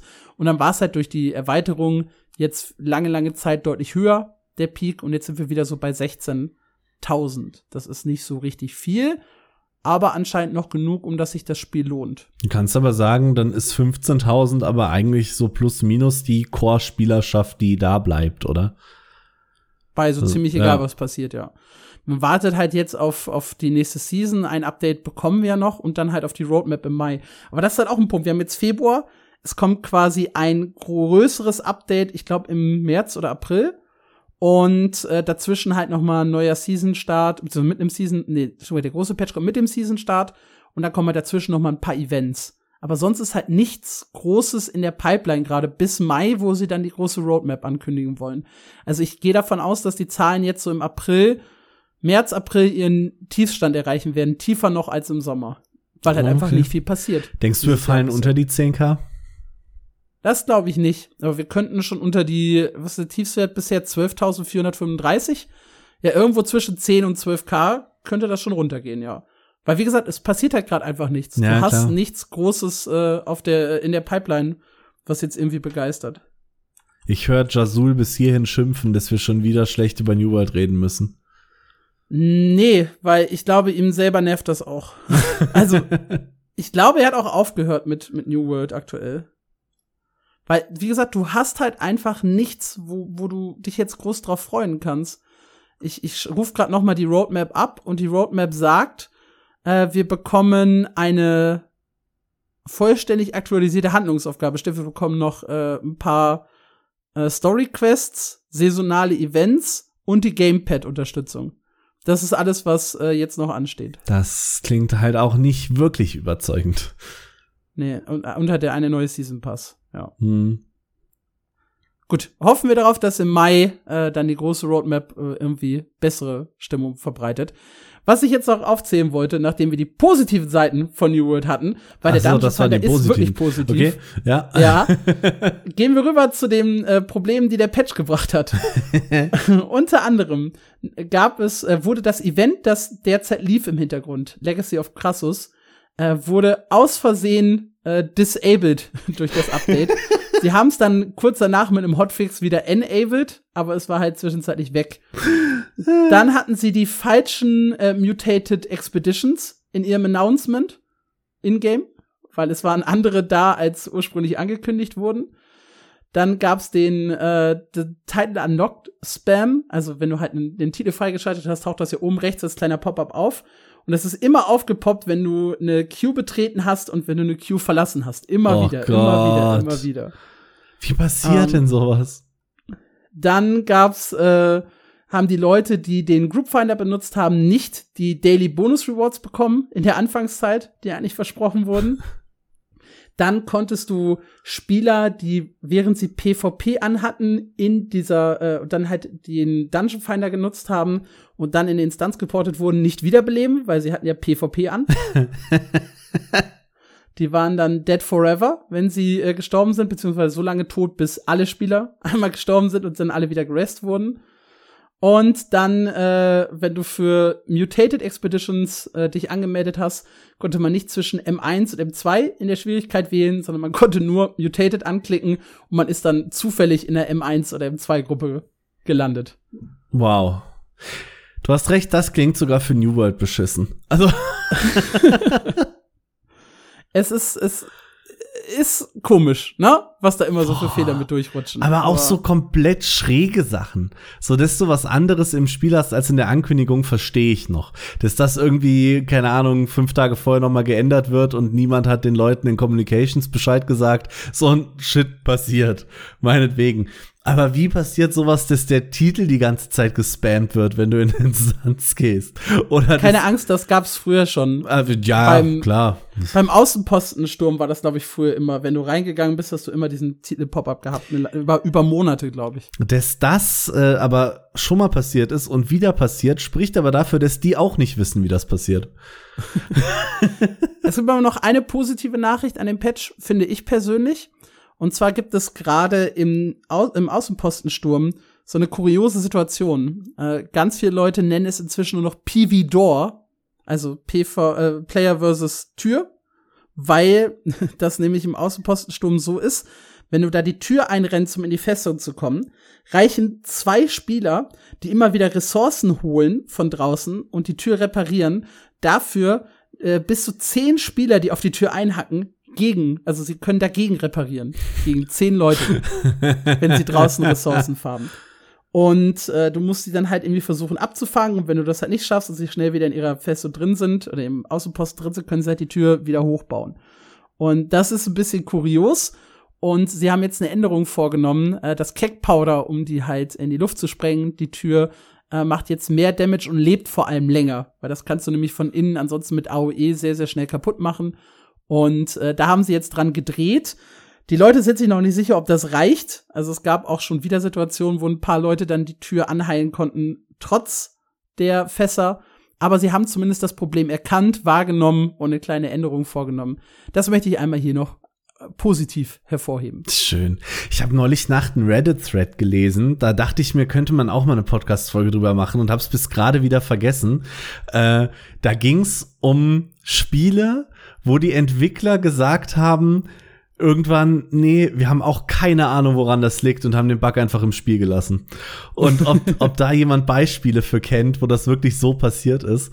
Und ich habe mir leider nicht viele gemerkt, es war mitten in der Nacht, aber Eins fand ich sehr schön, ist wohl auch schon ein älteres Spiel, ich komme gerade nicht mehr auf den Namen. Da gab es wohl immer eine Fehlermeldung, wenn du das Spiel zugemacht hast. Und die Entwickler haben per Forum kommuniziert, sie kommen einfach nicht drauf, woran das liegt und haben es irgendwann einfach akzeptiert und haben aus dieser Fehlermeldung Thank you for playing gemacht. Ja, es ist doch eine, eine, eine nette Lösung, finde ich. Ja, sehr schön. Aber falls ihr vielleicht sowas kennt, äh, sagt gerne mal Bescheid. Ich finde sowas immer schön zu lesen. Was nicht ganz so schön zu lesen war für Fans von Pantheon Rise of the Fallen, ist äh, ihre neue Idee, die sie hatten, um die Leute zum Bezahlen zu begeistern. Wir hatten ja kurzzeitig diesen äh, neuen Spielmodus, dieses Survival Extraction Game, was sie bauen wollten, um ein bisschen Geld zu verdienen. Jetzt haben sie sich was Neues ausgedacht und zwar wollen sie saisonale Entwicklung als ne? das ist ihr Monetarisierungsmodell.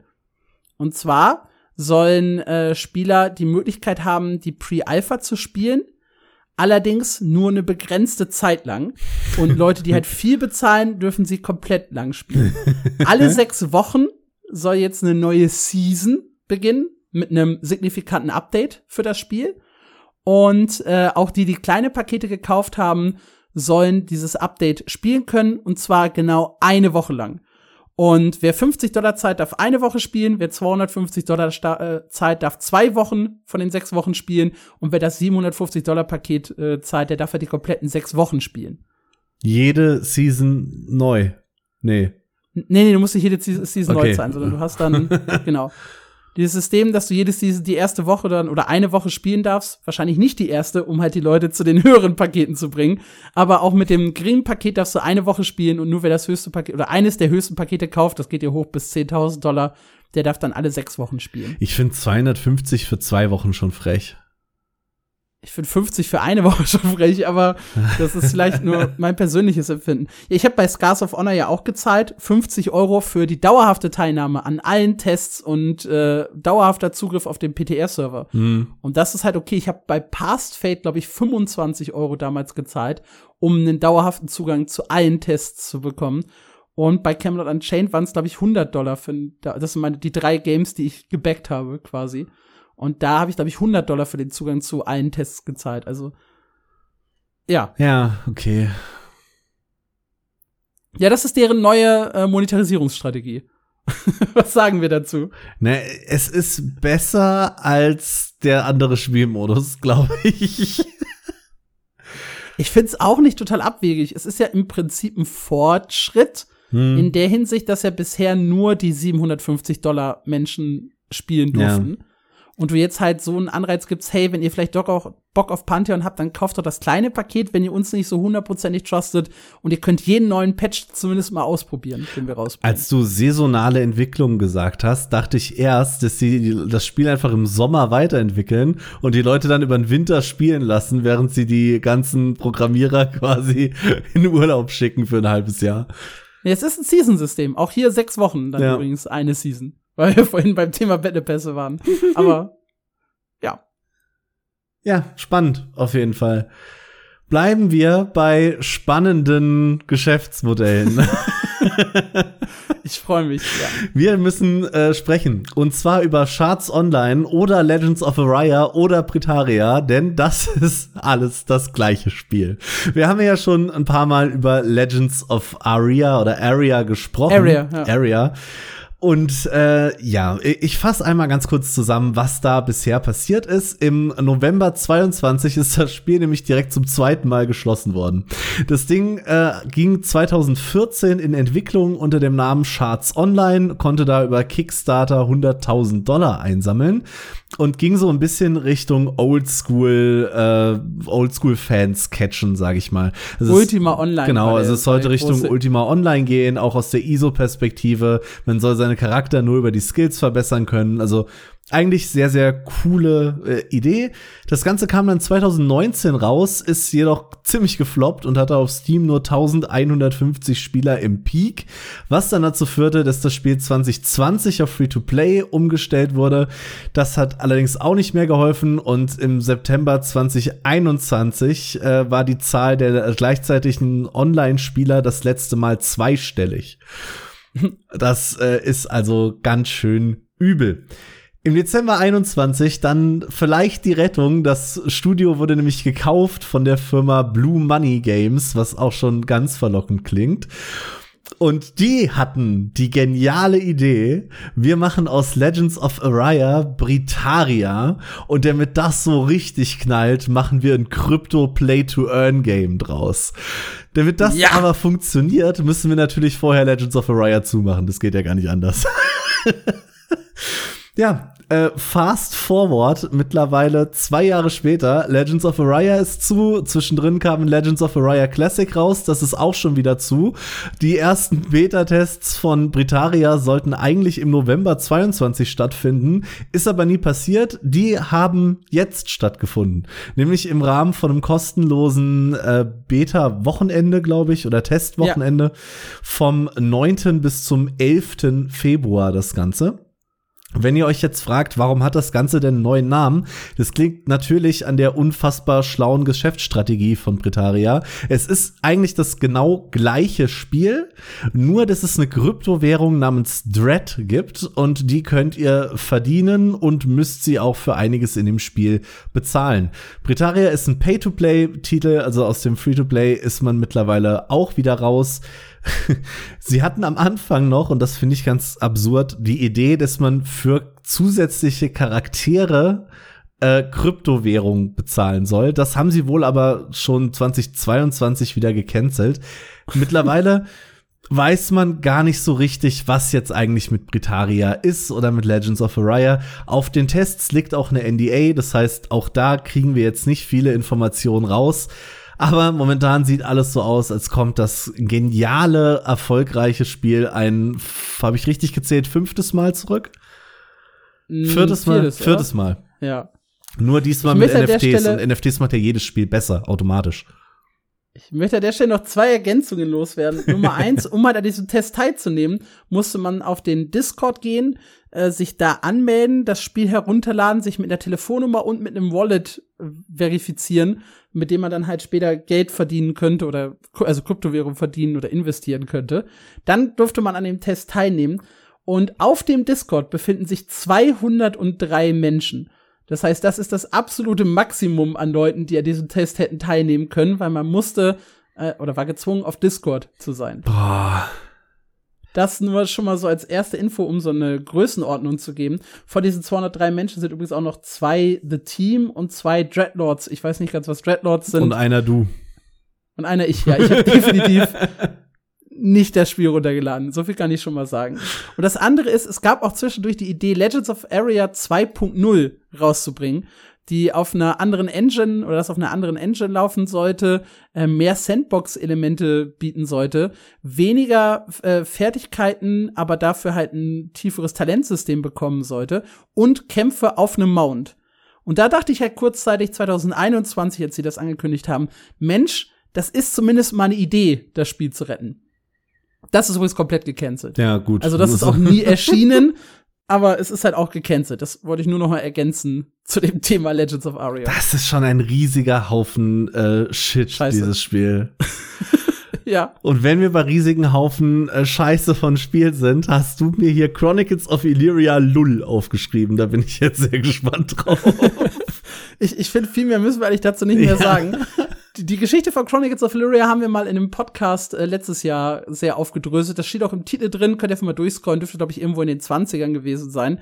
Ähm, ist halt ein MMORPG, das über diesen, äh, über die Idee der Alterung, Charakter stirbt, man baut sich einen neuen Charakter, der Vorteile erbt von seinem alten Charakter. Das war halt so die revolutionäre Idee. Damit hatten die ganz, ganz viel Geld verdient. Allerdings haben die auch ganz, ganz viel Geld ausgegeben. Das Spiel ist nie erschienen. Sie konnten keinen Investor finden und dann wurde dicht gemacht. Das Ding ist, er konnte nicht ganz dicht machen, der Chef Jeremy Walsh, weil dann hätten die Leute versucht, ihn zu verklagen und das Geld zurückzubekommen, weil er aber sagt, hey, ich entwickle das Spiel ja noch weiter im Alleingang, ähm, hatte er vor Gericht anscheinend bessere Chancen und die Leute haben ihr Geld nur in Teilen oder gar nicht zurückbekommen. Da bin ich immer nicht sicher. Ich glaube, der Prozess läuft sogar noch. Ich meine, da gab es ein Urteil und die sind in Revision gegangen oder sowas. Ganz durch ist Ja, die Nummer auf jeden sein, Fall ja. noch nicht. Ja, und Jeremy Walsh äh, arbeitet halt jetzt im Alleingang an dem Spiel und hat gesagt, damit er halt das Spiel finanzieren kann, äh, macht er erstmal nur einen Teil davon, nämlich äh, nicht Chronicles of Illyria, sondern Kingdoms of Illyria, Settlements. Das soll dann ein Strategiespiel sein, das schon mal diese Bauelemente und die Burgenschlachten hat, aber halt kein MMORPG ist, sondern ein Single-Core-Player-Spiel werden soll. Und dann hat er eine Umfrage jetzt in seinem Forum gestartet, das liebe ich absolut, an dem laut seiner Aussage über 500 Personen teilgenommen haben. Man konnte mehrere Sachen angeben und die Frage war, an welcher dieser Spielerfahrungen äh, bist du am interessiertesten? Und zur Auswahl hattest du äh, Illyria Settlements, dann gab es noch Illyria Kingdoms of Illyria Domains. Das ist auch eine ausgekoppelte Version von Teilen von Chronicles of Illyria. Dann hat er den Prolog des Spiels reingestellt, einen Illyria Chat, einen Illyria Mud, also ein Multi-User-Dungeon-Game, das dann halt eher so textbasiert ist. Oder möchtest du Chronicles of Illyria spielen? Und wenig überraschend, die meisten Leute haben gesagt, ja klar, ich möchte Chronicles of Illyria spielen. Warum fragst du mich so einen Scheiß, du Idiot? Und jetzt hat er sich nach außen gewandt und hat gesagt, seht ihr, alle Leute wollen immer noch mein geiles MMORPG haben. und den Knoten im Gehirn musst du, finde ich, erstmal hinlegen als, als Argumentation. Hey, möchtest du ein Haus bekommen? Möchtest du äh, auf der Straße wohnen? Gib mir diese zwei Optionen. Oh, die Mehrheit der Leute möchte ein Haus von mir kaufen. Nee, die wollen nur gerne ein Haus haben. Sie wollen es nicht von dir kaufen, ne? So. ja. Er hat diese Gedankenspagat gemacht und war ganz stolz auf sich, dass äh, alle Leute immer noch sein MMORPG haben wollen. Ja. Danke dafür, Jeremy Walsh. Hammer. Also, so, weißt du, so musst du mal User-Umfragen machen. Nicht so, wie du das hier gemacht hast. Ja, Entschuldigung, mein Fehler. Wollt ihr tausend Folgen mehr? Ja. Zahlt ihr dafür auch? Nein, ist egal. alle Leute wollen unseren Podcast. Die würden, alle Leute würden tausend Folgen von uns pro Jahr hören. Ja. Ja. Wenn man nur unsere Hörer fragt, ist das auch super repräsentativ, vor allem. Ja, richtig. Ja, das, Das ist so halt auch geil. noch der Punkt. Das, sind- das sind halt auch wirklich nur Leute, die irgendwie noch immer diesen Typen verfolgen. Ne? Na eben. Ja, gut. Absolut nichtssagend, aber er war mal wieder in den Schlagzeilen und wir haben ein bisschen drüber gelacht. Ich Hammer. denke, das reicht dann auch. Wirklich. Da So, hatte ihr habt noch die die Partei hatte doch mal in irgendeinem Wahlprogramm drinstehen, Verringerung des Wahlalters, weil äh, sie weniger gewählt werden bei Leuten über 50. So in die, Ja. in die Richtung. Gute Idee. Ja. Ja. Äh, ich habe noch zwei kleine News. Du hast noch eine kleine News. Ja. Da gehen wir die schnell durch. Nummer eins: Nightcrows ähm, plant seinen Global Release im März 2024. Da gab es ja mal im Januar die, die Pre-Registration, die gestartet ist. Und jetzt kommt das MMORPG doch erst im März. Das ist ein Spiel aus Korea, das tatsächlich äh, Ritter und Burgenkämpfe, also so typisches äh, Mittelalter aus äh, der westlichen Welt, darstellen möchte, das grafisch ganz schick aussieht. Problem ist nur, es ist ein NFT-Game und äh, kommt auch schon jetzt gar nicht so gut in Korea an. Dementsprechend können wir es wahrscheinlich bei uns komplett ignorieren. Äh, Werde ich wahrscheinlich dann auch reinspielen, um äh, so ein bisschen zu shit-talken am Ende. Release ist jetzt im März 2024. Und wir haben das MMORPG Closers, ist auch so ein äh, kleines Anime-Game, haben wir, glaube ich, noch nie behandelt hier im Podcast. Nee. Äh, allerdings feiert das Spiel seinen sechsten Geburtstag und entsprechend dazu könnt ihr bis zum 27. Mai den äh, Geburtstagsbonus nutzen und einfach einen Charakter instant auf Level 92 erstellen, der zudem ein Paket voller Geschenke äh, dabei hat. Und ähm, ja, wenn ihr jemals darüber nachgedacht habt, Closers zu spielen, wie gesagt, ist halt so ein Anime-MMO. Äh, ich glaube, es war mit äh, vielen instanzierten Gebieten, ähm, mit Action-Kampfsystemen. Sieht ganz süß aus. Habe ich selber, glaube ich, auch nur kurz gespielt. Aber ich habe auf jeden Fall mal reingespielt. Äh, ist halt auch kostenlos zu spielen. Und wie gesagt, derzeit gibt es den Charakter Instant auf Level 92. Das heißt, ihr könnt sehr, sehr schnell ins Endgame einsteigen. Äh, Max-Level ist 100.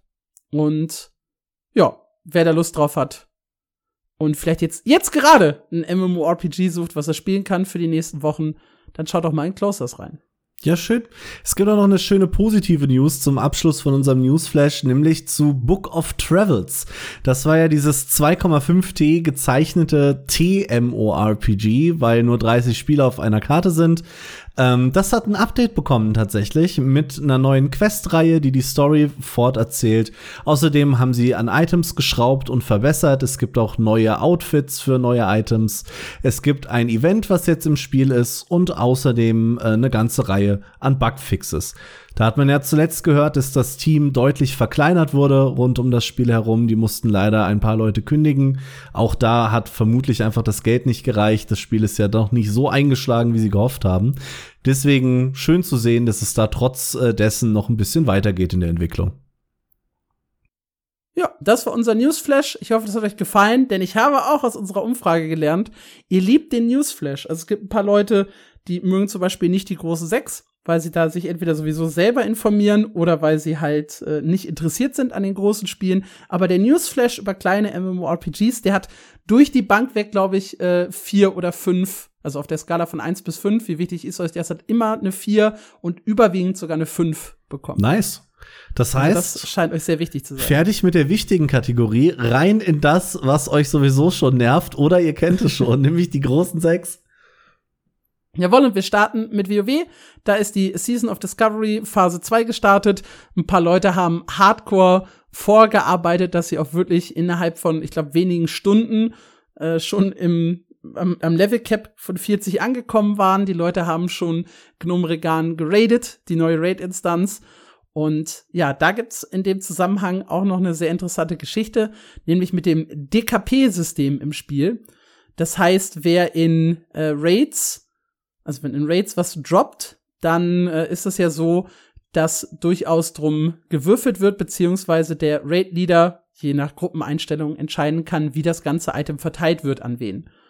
Und im WoW früher gab es immer dieses DKP-System. Leute, die halt viel da waren, haben sich Punkte verdient und wer halt die meisten Punkte hat, hatte dann, hat dann das Item bekommen oder die höchste Chance auf dieses Item innerhalb eines Raids. Und in WoW Classic hat sich das inzwischen in die Richtung entwickelt, dass es ein GDKP-System gibt. Also der Spieler, der am meisten Gold bietet, kriegt das Item. und Blizzard fand das nie so geil, hat aber nie was dagegen unternommen. Bis jetzt zur Season of Discovery. Und da sagen sie jetzt, das GDKP-System wird verboten. Wir wollen nicht, dass äh, der, der das meiste Geld hat, die besten Items äh, abgreift. Und dementsprechend hat Blizzard dann Riegel vorgeschoben. Und da gab es ganz viele, die gesagt haben, ja, ja, ihr könnt ja viel verbieten, aber wie wollt ihr das denn im Spiel kontrollieren? Ja. Und anscheinend können sie es doch kontrollieren, weil sobald größere Goldmengen da innerhalb eines Raids hin und her fließen zwischen den Charakteren, spielt Blizzard derzeit an diese Charaktere eine automatische Warnung aus. Hey, ihr habt hier GDKP betrieben, wir wollen das nicht. Verwarnt, beim nächsten Mal Account weg. und ja, also beziehungsweise das nächste Mal gibt's eine temporäre oder permanente Sperre. Ja. Also das ist halt der Hinweis, den du bekommst. Und äh, ja, das wurde jetzt sehr, sehr heiß diskutiert, weil viele Leute halt nicht geglaubt haben, dass das tatsächlich von Blizzard kontrolliert wird. Äh, doch wird es. Warum wird das überhaupt kontrolliert? Naja, Blizzard sagt, dieses System führt dazu, dass die Leute halt Gold kaufen, um dadurch halt an die besten Raid-Items zu kommen. Das wiederum würde die äh, Goldbots äh, ein bisschen pushen Und das wolle man halt nicht, diesen Teufelskreis aus mehr Leute botten, damit mehr Leute Gold kaufen können, damit die wiederum an die besten Raid-Items kommen. Mhm. Das war die offizielle Begründung und anscheinend ziehen sie das jetzt auch durch. Finde ich cool. Also vor allem, dass sie da dann auch hinterher sind. Mhm. Ja, ansonsten gab es ein bisschen Infos zu The War Within. Es war relativ ruhig allgemein bei äh, WoW. Äh, was sie jetzt gezeigt haben, sind die neuen Hero Talents. Und da bin ich äh, sehr, sehr zielgespalten persönlich. Ich muss ja sagen, ich spiele jetzt sehr viel Season of Discovery. Ich habe Dragonflight bis aufs Max-Level gespielt, war nicht Raiden und so weiter. Also ich bin, ich verfolge alles rund um WoW. Ich bin nicht super deep drin. Was sie aber jetzt vorgestellt haben, klingt für mich nur nach, okay, die hätten auch einfach weiter die Talente ausbauen können. Denn mit The War Within kommen die sogenannten Hero Talents ins Spiel. Das heißt, man hat ein ganz normales Talentsystem bis Level 70, das halt jetzt das Max-Level ist, und mit Level 71 werden dann die Hero Talents freigeschaltet. Das sind pro Klasse drei Bäume. Äh, sie haben zum Beispiel hier den Krieger vorgestellt. Der Krieger hat Mountain Thane, Slayer und Colossus. Und je nachdem, welchen Skilltree man vorher gewählt hat, kann man zwei dieser drei Hero Trees wählen. Mhm. Also wenn man ein Protection-Krieger ist, ein Tank, hat man halt nur Zugriff auf Colossus und Mountain Thane. Und wenn man halt Fury-Krieger spielt, hat man Mountain Thane und Slayer und so weiter. Mhm. Und danach läuft das Ganze wie ein normaler Talent Tree. Man hat äh, elf Talents zur Auswahl, man bekommt zehn Talentpunkte und äh, muss die dann halt entsprechend verteilen auf dem Baum Ja. und schaltet dadurch neue Talente frei. Klingt standardmäßig eigentlich. Ja, die Talente sind ein bisschen äh, stronger als die bisherigen Talente, wenn man sich das Ganze angeguckt hat. Sie haben, glaube ich, was zum Drui äh, Druiden vorgestellt, sie haben was zum Hunter vorgestellt, der Dark Ranger Keystone. Das fanden halt viele einfach sehr, sehr geil vom, vom Wording und von den Effekten her. Ich will da nicht zu sehr ins Detail gehen. Sie haben den äh, Oracle Priest vorgestellt. Dadurch wird der Priester mehr zu einer Support-Klasse, weniger ein typischer Heiler. Aber es ist halt jetzt irgendwie keine krasse Innovation, finde ich, dieses Hero Talent System. Es ist halt ein Talentsystem. Ja. ja. Ja, klingt, Verkaufen die hier aber groß. klingt irgendwie. als Nicht-WoW-Spieler nach völligem Einheitsbrei. Also jetzt nicht Einheitsbrei, aber ja, nichts Besonderes eigentlich. Ja, die Effekte sind, glaube ich, teilweise halt ein bisschen stärker, ein bisschen cooler. Äh, man muss sich also auch schon im Vorfeld so ein bisschen festlegen, welche der Trees man halt haben möchte. Aber da haben halt auch wieder viele Leute gesagt, das bringt jetzt weder viele Optionen, weil man sowieso 10 von 11 Punkten freischaltet. Ähm, zudem werden die Leute immer das effektivste Bild spielen. Also auch da wird halt nicht mehr Variation reingebracht. Ja. Einfach. Also hat mich jetzt nicht so überzeugt, dieses Hero Talent System. Ist halt einfach nur eine Fortsetzung des Talentsystems. Ja, schade. Dann gab es einen großen Blogpost, äh, wo es dann darum ging, äh, hey, hier, das ist äh, die Zukunft von WoW von Holly Longdale. Das war, glaube ich, so ein bisschen als Reaktion auf die ganze Entlassung und sowas. Weil es steht im Endeffekt nichts drin. Sie haben einfach nur noch mal die beiden Roadmaps gepostet, gesagt, hey, äh, wir sind noch immer strong, wir haben große Pläne, äh, wir finden es auch ziemlich äh, geil, dass ihr uns so sehr supportet und wir wollen auch ein paar äh, Risks taken und euch neue Experiences bringen. Ja, Ja. zum Beispiel Hero Cool. Talents. Da, danke dafür. Ja, das äh, war wie gesagt noch mal so der letzte große Blogpost dann eben von Holly Longdale, die jetzt anscheinend so ein bisschen die die Kommunikation oder das Kommunikationsruder an sich gerissen hat. Die war immer, glaube ich, für WoW Classic vor allem äh, unterwegs, war da zumindest für Interviews zweimal meine Ansprechpartnerin, als sie doch bei meinem MMO war. Anscheinend macht sie jetzt erstmal gerade die Kommunikation für das gesamte WoW äh, bis sich da so ein bisschen die Wogen geglättet haben. Und ja, das war's auch schon vom WoW. Ja, wenig gele- geglättete Wogen haben wir auch bei Lost Ark. Lost Ark hatte den zweiten Geburtstag im Westen gefeiert und ei, da gab's ordentlich auf den Deckel von der Community. Und da könnte man wieder argumentieren, die undankbaren westlichen Spieler. Und zwar ging es um das Geburtstagsgeschenk selbst. Es gab nochmal am wirklichen Geburtstag von Lost Ark, also am 8. Februar, äh, Ingame-Items, die es einfach geschenkt äh, per Post gab. Die waren größtenteils, und das ist der Knackpunkt, deckungsgleich mit dem Geburtstagsgeschenk, was Lost Ark Korea zum fünften Geburtstag bekommen hat. Mit dem Unterschied, dass Korea legendäre Skins umsonst bekommen hat. Die haben wir nicht gekriegt. Korea hat 100 Feons gekriegt, wir haben nur 50 Feons gekriegt. Und äh, basically, that, that's it. Das waren die beiden großen Punkte. Und da haben sie es doch tatsächlich geschafft, echt einen riesen Shitstorm heraufzubeschwören. Und Aber wir haben doch erst den zweiten Geburtstag. Richtig. Nicht den fünften. Und das hat dem Ganzen nämlich dann die Krone aufgesetzt. Nachdem dieser Shitstorm so ein bisschen äh, losging und hey, warum kriegen die denn 100 Feons, obwohl die viel länger Zeit hatten, Feons zu verdienen, wir nur 50, bla bla bla. Dann haben sich auch die großen Streamer zu Wort gemeldet. Saint Tone hat zum Beispiel gesagt, ja, das mit den Feons ist Quatsch. Legendary Skins kann man so und so begutachten, die haben unseren Markt ganz schön zerfickt. Also ist eigentlich gut, dass ihr das nicht bekommen habt. Aber Dann hat sich im Forum, also gibt ja kein Forum mehr, im Discord jetzt, ähm, die andere Community Managerin zu Wort gemeldet. Nicht Rox, sondern die andere. Ich habe gerade leider den Namen vergessen. Die hat dann aber drunter kommentiert, blöderweise einfach nur einen Satz, ja, aber Korea hatte ja auch den fünften Geburtstag. Ja, nice. Ja, das, das war richtig gut. Danach ging ein äh, Reddit-Thread total hoch, der einfach nur hieß, ja Leute, Samine wurde um dreieinhalb Jahre verschoben, weil Korea hat ihn auch erst im fünften Jahr bekommen. Und das, äh, ja, das, das war nicht so gut. Tatsächlich äh, gar nicht. Dazu sorgte noch für Verwirrung, dass sie erst einfach das Teaserbild von den Geschenken von Korea gepostet haben, wo die Legendary Skins drauf waren und das erst rückwirkend Ah. dann äh, korrigiert haben.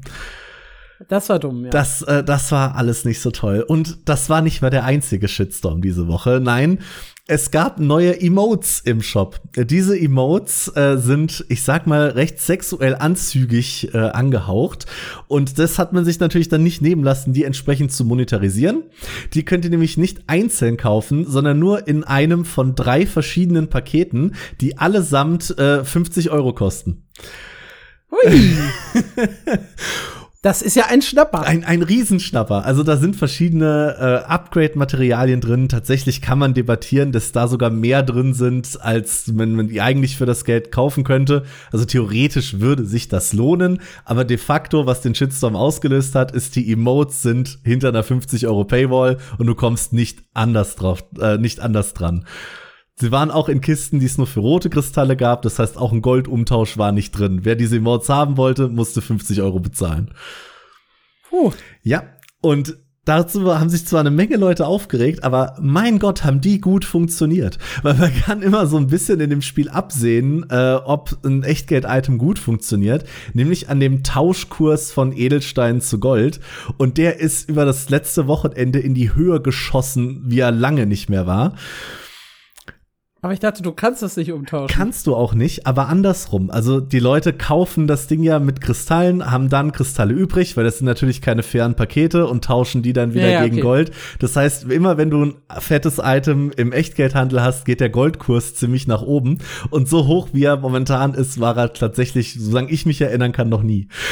Was sind denn das für Emotes, wenn du sagst, die waren sexuell angehaucht? Also der eine. Schüttle deinen Booty oder was? Nee, es sind so Stand-Still-Emotes und äh, da, der eine, das ist auch nur bei weiblichen Charakteren so, da beugt sie sich irgendwie so nach vorne und macht so eine cute Doppelpunkt-3-Pose, beugt sich aber so weit nach vorne, dass mit einem kurzen äh, Skin quasi dein nackter Arsch in die Kamera drückt. Und äh, ja.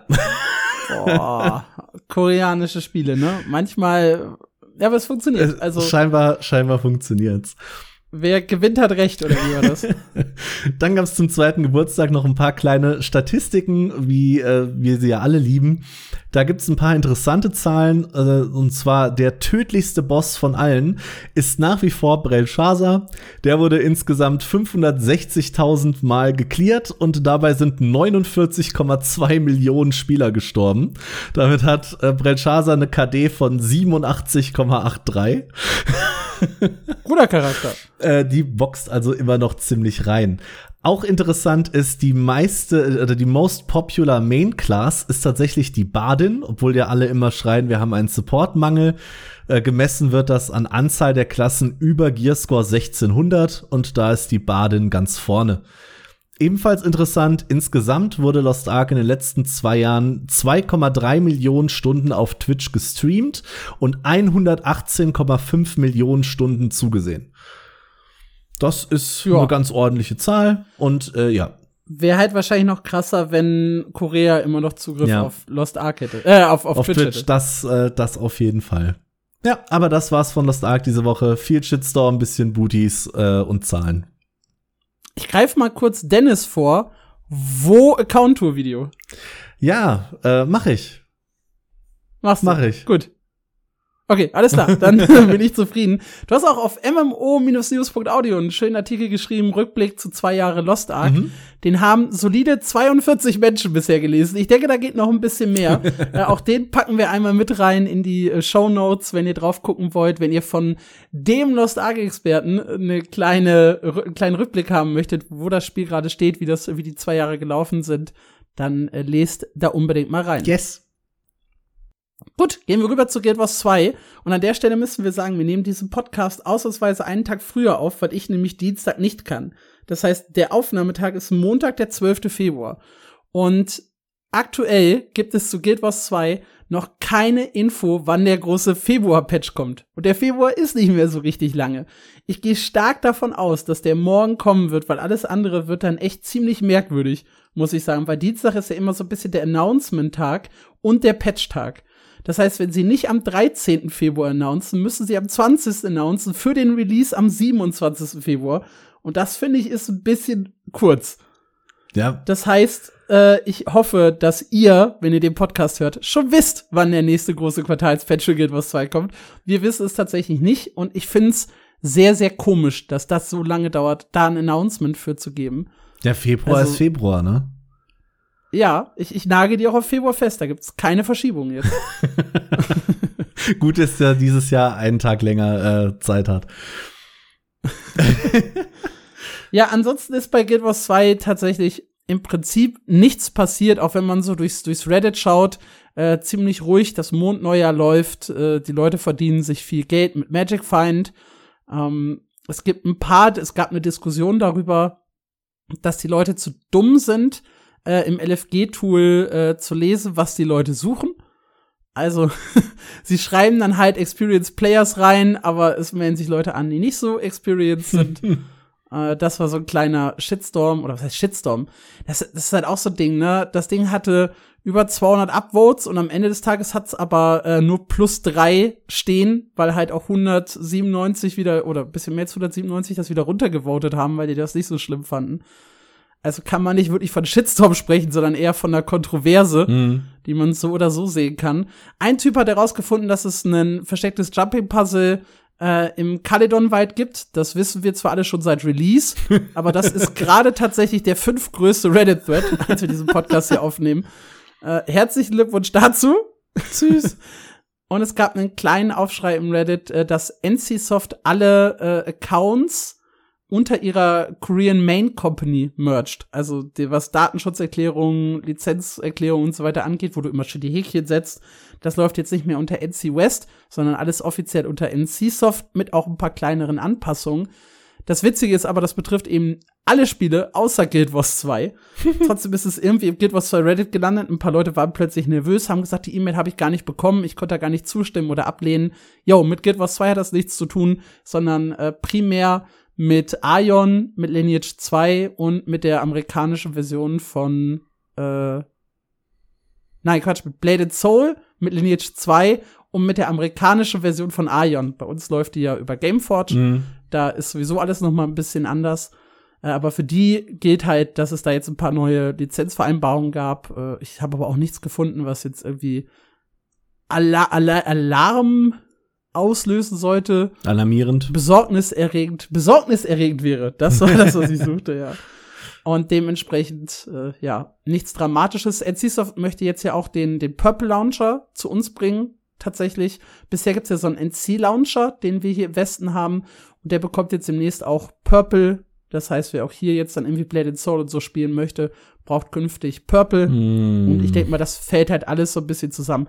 Ja, der NC Launcher äh, ist auch kacke gewesen. Ja. Also es gibt einen spezifischen NC-Soft Launcher und dass sie den abschaffen, ist echt gut. Der ist echt kacke. Vielleicht bin ich einfach Boomer, aber ich habe keinen Bock mehr auf 100 verschiedene Launcher. Lass doch einfach aber du hast den Steam Launcher doch laufen. schon. Ja, ich nicht. Ja, aber es ändert sich nichts, außer dass du einen anderen Launcher Interessant wäre dann, ob Throne at Liberty äh, über Steam alleine kommt oder ob du dann auch Purple brauchst.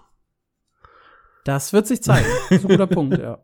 Ich habe sowieso in letzter Zeit zu viel mit Purple gemacht, eben wegen Throne of Liberty, damals wegen äh, Blade and Soul 2, wegen Lineage W. Also ich habe sowieso, ich habe die europäische und die koreanische Version von Purple auf meinem Rechner. ich hatte die mal installiert für irgendwas. Ich kann mich aber nicht mehr, mehr erinnern, für was. Ich glaube Blade and Soul. Hm. Ja, das war's dann tatsächlich von der Guild Wars Front. Auch da nicht viel passiert. Ja, in ESO ist auch nicht so viel passiert. Also eigentlich gar nichts Offizielles. Zwei kleine Reddit-Themen habe ich trotzdem rausgesucht. Das ist zum einen äh, jemand, der sich beschwert über die Armory-Slots und die Outfit-Slots. Die könnt ihr für echt Geld kaufen und sorgen, äh, legen euch quasi Bild-Templates an. Also die Armory-Slots und die Outfit-Slots sind, glaube ich, klar. Also auch Templates für Outfits. Die sind charaktergebunden und äh, das findet der User Corbin NC gar nicht so geil und hat das einfach mal geteilt und meinte, es irgendwie ist es kriminell, dass das nur charaktergebunden und nicht accountgebunden ist. Und das finden tatsächlich 819 Leute ebenso, zumindest sind das die Upvotes. In den Kommentaren wird ein bisschen darüber diskutiert zwischen ja, verständlich, sie wollen ja Geld verdienen und ja, aber sie würden ja viel mehr Geld verdienen, wenn sie das accountweit machen, weil dann würden das auch viel mehr Leute kaufen. Beides wahrscheinlich recht sinnvolle Angriffspunkte, was am Ende stimmt, äh, sei mal dahingestellt. Zum anderen haben wir einen neuen Spieler in ESO, der sich ein bisschen über die Community und vor allem die Dungeons beschwert, beziehungsweise über einen speziellen Dungeon, nämlich den dritten in Dashan. Da ist er das erste Mal reingegangen und hatte da eine Quest, ist also einfach in den Partyfinder und mit äh, irgendwelchen random Leuten losgezogen beschwert sich aber drüber, dass die äh, aus irgendwelchen Gründen, wahrscheinlich Dailies, schreibt er, so schnell durch den Dungeon gerannt sind, dass er schon wieder aus dem Dungeon rausgeschmissen wurde, obwohl er noch gar nicht mit seiner Quest fertig war. Dabei wurde er noch von einem Veteranenspieler beleidigt und irgendwie ist das überhaupt keine geile äh, First Playthrough-Erfahrung und dass das alles ziemlich blöd ist. Da bekommt er von der Community ein bisschen Mitleid und den Tipp, hey, mach doch selber eine Gruppe auf und such dir Gleichgesinnte. Später schreibt er dann noch ein Edit rein und hat gesagt, jo, Dankeschön, hat geholfen. Äh, so haben wir das hingekriegt. Dann gab es tatsächlich doch noch einen kleinen Blogpost zu ESO, nämlich rund um den 10. Geburtstag, der im April zelebriert wird.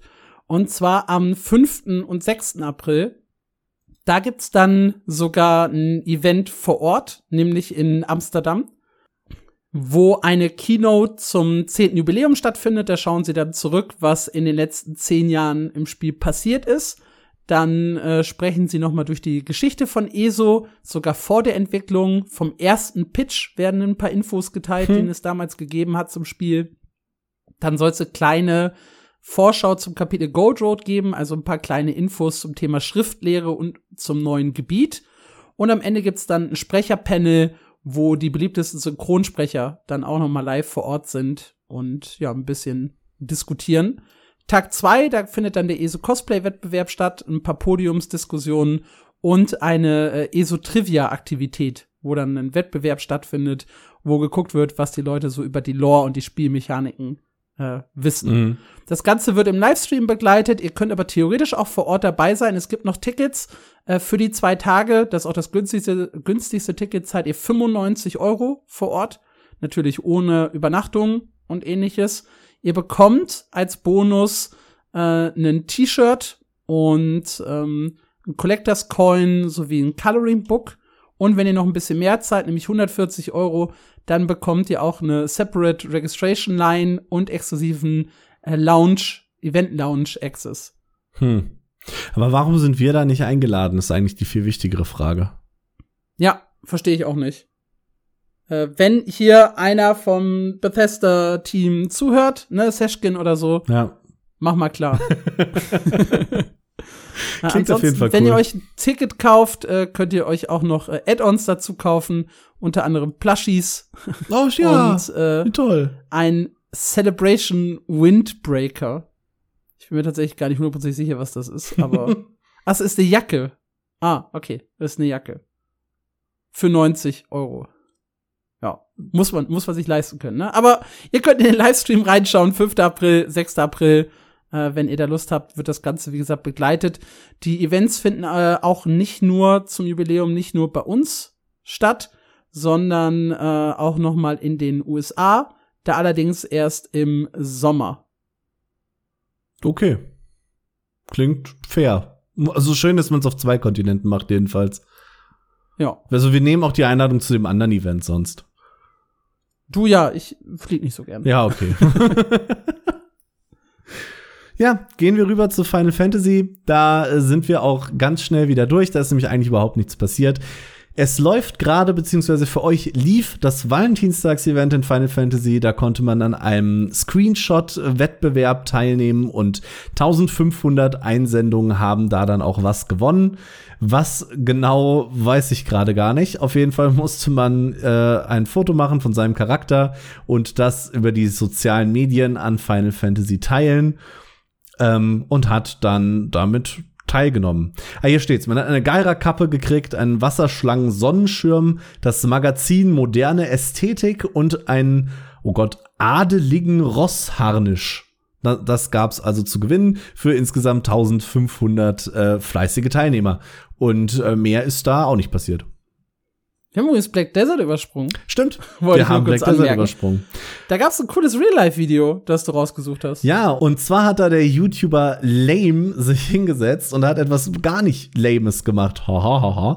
Nämlich das Video Black Desert, What if Black Desert Online was real? Und hat sich da, zumindest von dem, wie ich das äh, beurteilen kann, wirklich viel Arbeit gemacht. Einfach so ein, ja, ich sag mal, for fun Video von dem täglichen Black Desert Gameplay in, in echt zu zeigen. Und da steckt echt viel Arbeit dahinter. Es erinnert so ein bisschen äh, an diese, ähm, oh, wie heißen denn diese große YouTuber-Gruppe, die äh, so immer auch immer so Real-Life-Sachen macht. Irgendwas mit Viva, Viva la Dirt League. Danke. Okay. Ja. Ich, ich hatte so ein Flashback an das, was die äh, Apes früher gemacht hatten. Also noch, noch so, bevor die Musik und was weiß ich was Ja. gemacht haben, hatten die doch auch so eine, so eine Videoreihe. Ja. Ja, auf jeden Fall super cool gemacht, sehr, sehr hochwertig produziert. Unter anderem in dem äh, Castel DH in den Niederlanden gefilmt. Da läuft er auch selber rum, was ich einen schönen Seitenwink finde, weil da war ja auch das Voice of the Adventurers Festival von BDO äh, 2022. Ähm, ja, sehr, sehr schön. Ansonsten gab es nur einen kleinen Aufreger im Reddit. Da haben die neuen Twitch-Drops wohl die ersten zwei Tage nicht funktioniert. Ist mittlerweile aber auch wieder behoben. Gut, das waren die News für diese Woche. War auch schon wieder lang genug. Rutschen wir rüber in das Was spielst du so? Ähm, ich habe Scars of Honor gespielt. Das darf ich ja sagen. ich habe Guild Wars 2 bis auf einen Tag jeden Tag meine Mondneujahrs-Daily gemacht. Ich bin sehr stolz auf mich. So viel Guild Wars 2 habe ich seit, ja, ich glaube, dem Release von Secrets of the Obscure nicht mehr gespielt. Dann war ich im WoW in der Season of Discovery unterwegs, äh, Level 23 jetzt. Also ich bin immer noch unter dem Level Cap von der letzten Phase, aber es, es, es wird langsam. Ich bin jetzt auch die ersten drei Male äh, gestorben im Brachland. Das hat mich sehr frustriert. Also ich habe mich dann nach dem äh, zweiten Mal tatsächlich ausgeloggt und einfach die Session beendet. Ich hätte noch irgendwie eine halbe Stunde, glaube ich, spielen können. Ähm, bis dato bin ich nahezu gar nicht gestorben. Ich glaube, ein oder zweimal überhaupt in dem Levelprozess. Und das war mir echt so peinlich und ich war so genervt, dass ich mich ausgelockt habe. Muss ich zu meiner Schande gestehen. ich habe New World gespielt, die zwei Dungeons, mehr aber auch tatsächlich nicht. Doch ich habe drei, vier Aufgaben, glaube ich, für den Battle Pass äh, gemacht, für die, für die Season. Und äh, ich habe ein neues Projekt angefangen im Hintergrund. Wir haben mehrfach darüber gesprochen, dass ja der Privatserver von City of Heroes gerade ganz gut läuft. Und ich habe meine ersten zwei Stunden City of Heroes gespielt und plane noch ein paar Stunden mehr und werde dann demnächst auch ein Anspiel-Special machen, weil wie gesagt, ihr wollt ja mehr Anspiel-Specials und mehr Anekdoten von uns persönlich hören. Und das werde ich dann demnächst mit City of Heroes machen. Das klingt vielversprechend. Ich freue mich jetzt schon. Äh, kannst du schon so einen Wink geben? Ist es scheiße oder macht Spaß? Äh, es ist sehr verwirrend, weil alt und äh, hässlich. Aber ich sehe jetzt schon, vor allem bei der Charaktererstellung, das war ja absoluter Wahnsinn. Du wählst erstmal aus fünf Oberthemen wie Magie, Erdverbunden, Melee, Shooter, äh, was weiß ich nicht was. Und dann spezifizierst du das noch mal auf so viele unterschiedliche Arten. Also wählst dann auch am Ende noch mal deine Superkraft aus verschiedenen äh, Dingen aus. Das heißt, du kannst relativ uniken Charakter erstellen, Hm. glaube ich, was schon die Klassenwahl angeht am Anfang. Ähm, Kampfsystem wirkte jetzt nicht so krass, aber es ist wie gesagt halt auch ein altes MMORPG, also vollkommen fein. Ich glaube, ich sehe, warum die Leute Spaß daran haben. Ich weiß aber noch nicht, wie geil ich das persönlich finden werde. Ich bin da brauche ich noch ein paar Stunden. Ich bin sehr gespannt auf deine äh, abschließende Review. Ja, bei mir sah es nicht so vielfältig aus. Ich habe äh, tatsächlich nur Lost Ark gespielt letzte Woche. Kein anderes Spiel auch nur gestartet. Wo per Word? Äh, nicht letzte Woche nicht mal per World tatsächlich. Ich habe mich äh, so dahinter gebissen. Ich habe ja letzte Woche endlich äh, Gearscore 1620 auf meinem Main erreicht, also äh, quasi das Cap für den härtesten Content momentan. Und äh, dann habe ich krampfhaft probiert, weil meine Freunde leider noch nicht so weit sind, eine Gruppe zu finden, mit denen ich das laufen kann. Äh, habe mich erstmal ein paar Tage über übelst hartes Gatekeeping des Todes auf Doom aufgeregt, weil nur die harten Tryhard Whales auf 1620 rumhängen und äh, ich irgendwie. Deswegen habe ich da erstmal ewig lange keine Gruppe gefunden.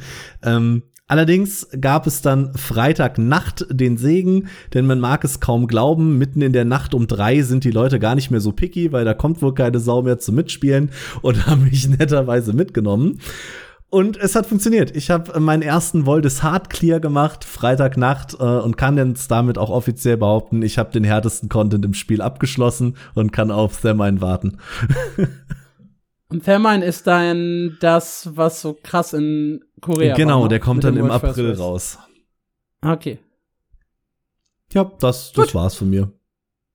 Äh, dann huschen wir einmal rüber zur Frage der Woche, die ihr übrigens, wenn ihr an der aktuellen Umfrage teilnehmen wollt, entweder per Mail beantworten könnt unter Info at mmo-news.audio. oder ihr kommt zu uns im Discord und diskutiert. Auf discord.mmo-news.audio. Und wir können uns jetzt äh, sogar rühmen, dass wir äh, die PM-Managerin von THQ Nordic bei uns im Discord haben. Kann man damit Werbung machen? Weiß ich nicht. Wir haben sie beschworen. Falls du das hörst, liebe Ja. Grüße gehen raus. Also, äh, kommt gerne dazu, diskutiert mit uns, beantwortet gerne die Frage der Woche. Wir drehen uns jetzt noch mal eine Woche zurück. Da wollten wir nämlich von euch wissen, von welchem Publisher würdet ihr sofort ein neues MMO vorbestellen und von welchem auf gar keinen Fall. Und es haben sehr, sehr viele Leute teilgenommen, was mich super, super glücklich macht. Wir beginnen mit Eglis, der sagt THQ Nordic sofort, EA auf keinen Fall. Das war übrigens bevor äh, Jen bei uns auf dem Discord war, muss man sagen. Da ging das los mit dem THQ Nordic Spam. Ähm, was sagen wir dazu?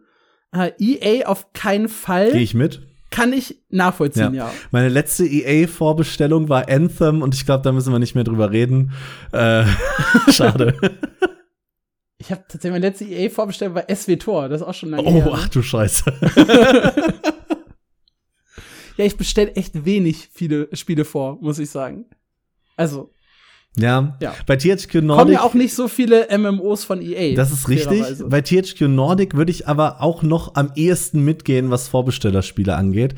Ich glaube, ich war noch nie zu Release von einem THQ Nordic Spiel enttäuscht. Bevor jetzt aber alle jubeln, muss ich auch noch sagen, irgendwie erwarte ich von denen auch nicht so viel. Es ist THQ Nordic und das ist überhaupt nicht böse gemeint, aber für mich sind die so ein solider Double-A-Publisher, die solide Double-A-Spiele machen. Die haben kleine Macken, aber ich habe meistens Spaß dabei und deswegen, ich würde jederzeit einen THQ Nordic-Titel, der mich anlacht, vorbestellen doch. Lena Lovegood schreibt, ich persönlich bestelle einfach mittlerweile gar nichts mehr vor, außer ich konnte vorher durch Betas oder Demos testen. Fair? Absolut. Adventure Ape schreibt THQ Nordic, absolut instant. Und äh, Gameforge mittlerweile auf keinen Fall mehr. Das ist auch eine harte Aussage. Da ist jemand von Solo enttäuscht, oder? Nee, gar nicht. Bei, von Solo war er extrem begeistert. Ja, aber dass es abgeschaltet wurde. Ich weiß noch nicht, ob es daran liegt. Hm. Ich glaube, da gab es noch ein paar andere Okay. äh, Dinge im Hintergrund. Ähm, Shitty Schote würde blind ein Riot MMO vorbestellen. Hm. Ja, doch, doch, doch, das seh, da sehe ich mich. Riot, Riot sehe ich mich. Weiß ich nicht, weiß ich nicht. Äh, und dann schreibt er, ich liebe WoW, aber bei Blizzard würde ich aktuell nichts mehr vorbestellen. Auch das 100%. Blizzard, Activision bin ich auch komplett raus. Anakin Skywalker, ich bestelle auch super selten bis gar nichts mehr vor. Äh, war immer Bliss-Fan, spiele auch noch WoW, aber würde ich mit Vorsicht genießen. Wenn Square Enix ein neues MMO macht, wäre das vielleicht ein Kandidat. Ist ein Punkt, ja. Mortyrion blind vorbestellen bei ArenaNet, Blizzard Entertainment und THQ Nordic und auf gar keinen Fall äh, EA. Äh, ich muss auch sagen, ArenaNet blind, also sofort.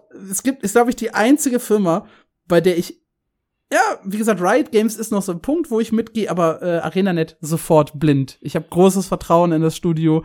Ich habe Guild Wars 1 geliebt, ich habe Guild Wars 2 geliebt. Mehr gibt's von denen noch nicht, aber beides war halt, ich meine, das sind für mich kumuliert über 30.000 Spielstunden. Das ist keine Ahnung, wie viel Prozent von meinem Leben. Dementsprechend äh, sofort ArenaNet. Ja, doch. Wahrscheinlich würde ich bei ArenaNet auch mitgehen. Ich finde es ein bisschen krass, dass Blizzard da noch auf der würde sofort vorbestellen Liste steht. Ja, Mortyrion ist ein großer WoW-Fan. Ja, das ne? ist richtig. Außerdem geht er davon aus, hat auch in Klammern geschrieben, es würde jetzt genug Druck von Microsoft kommen, dass das halt kein Flop wird. Glaube ich nicht. Wir haben alle den Starfield Lounge erlebt. true, true, ja. Kloster schreibt, Diablo 4 war das letzte Game, was ich vorgestellt hab, äh, vorbestellt habe. Es gibt auch keinen Grund mehr, irgendwas vorzubestellen. Skins oder drei Tage vorher zu zocken können gerne andere machen. So kann ich dann über Twitch schauen und gucken, ob's passt. In der Zo äh, Zeit zock ich dann eher Fischer Online. Äh, Was ist das denn? Ja, das Ding ist, ich habe ich hab mir ich habe echt vorhin durchgeskippt, dass ich auch ja keine Übersicht äh, verpasse, aber Fischer Online habe ich nicht mitbekommen. Ähm, ist ein Online-Simulator für wildes Angeln. Ich hab's befürchtet. Ja, geil. Hat äh, 2900 Bewertungen auf Steam, 86% positiv. 13 Euro kostet das Ding. Nächstes Anspiel-Event nach Star Stable.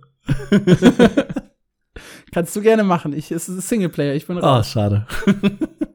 Äh, Ivan schreibt, eigentlich bin ich gar nicht Team vorbestellen, äh, wenn dann Rockstar Games und nicht vorbestellen EA. Oh, Rockstar auch schwierig nach dem GTA Remake, ne? Ja, aber so ein GTA 6 lockt, glaube ich, schon viele Leute Ja, ich denke Vorbestellen auch. an. Mich nicht, aber ich denke ja. Kennert schließt sich eins zu eins Sina Lovegood an, also ich bestelle gar nichts mehr vor, außer ich habe es vorher getestet. Äh, Iora schreibt, ich würde sofort Blizzard oder ArenaNet vorbestellen. Bei allen anderen Herstellern schließe ich das aus. Hm.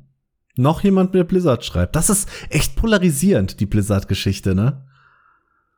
Ja, ich verstehe es halt, MMO ist halt noch mal was anderes als Diablo, ne? Ja. So die letzten Releases Diablo und Warcraft 3 Reforged waren halt nicht so geil, aber ich glaube so ein MMORPG, das das holt dann schon echt viele WoWler wieder hinterm Ofen hervor. Ja, vielleicht.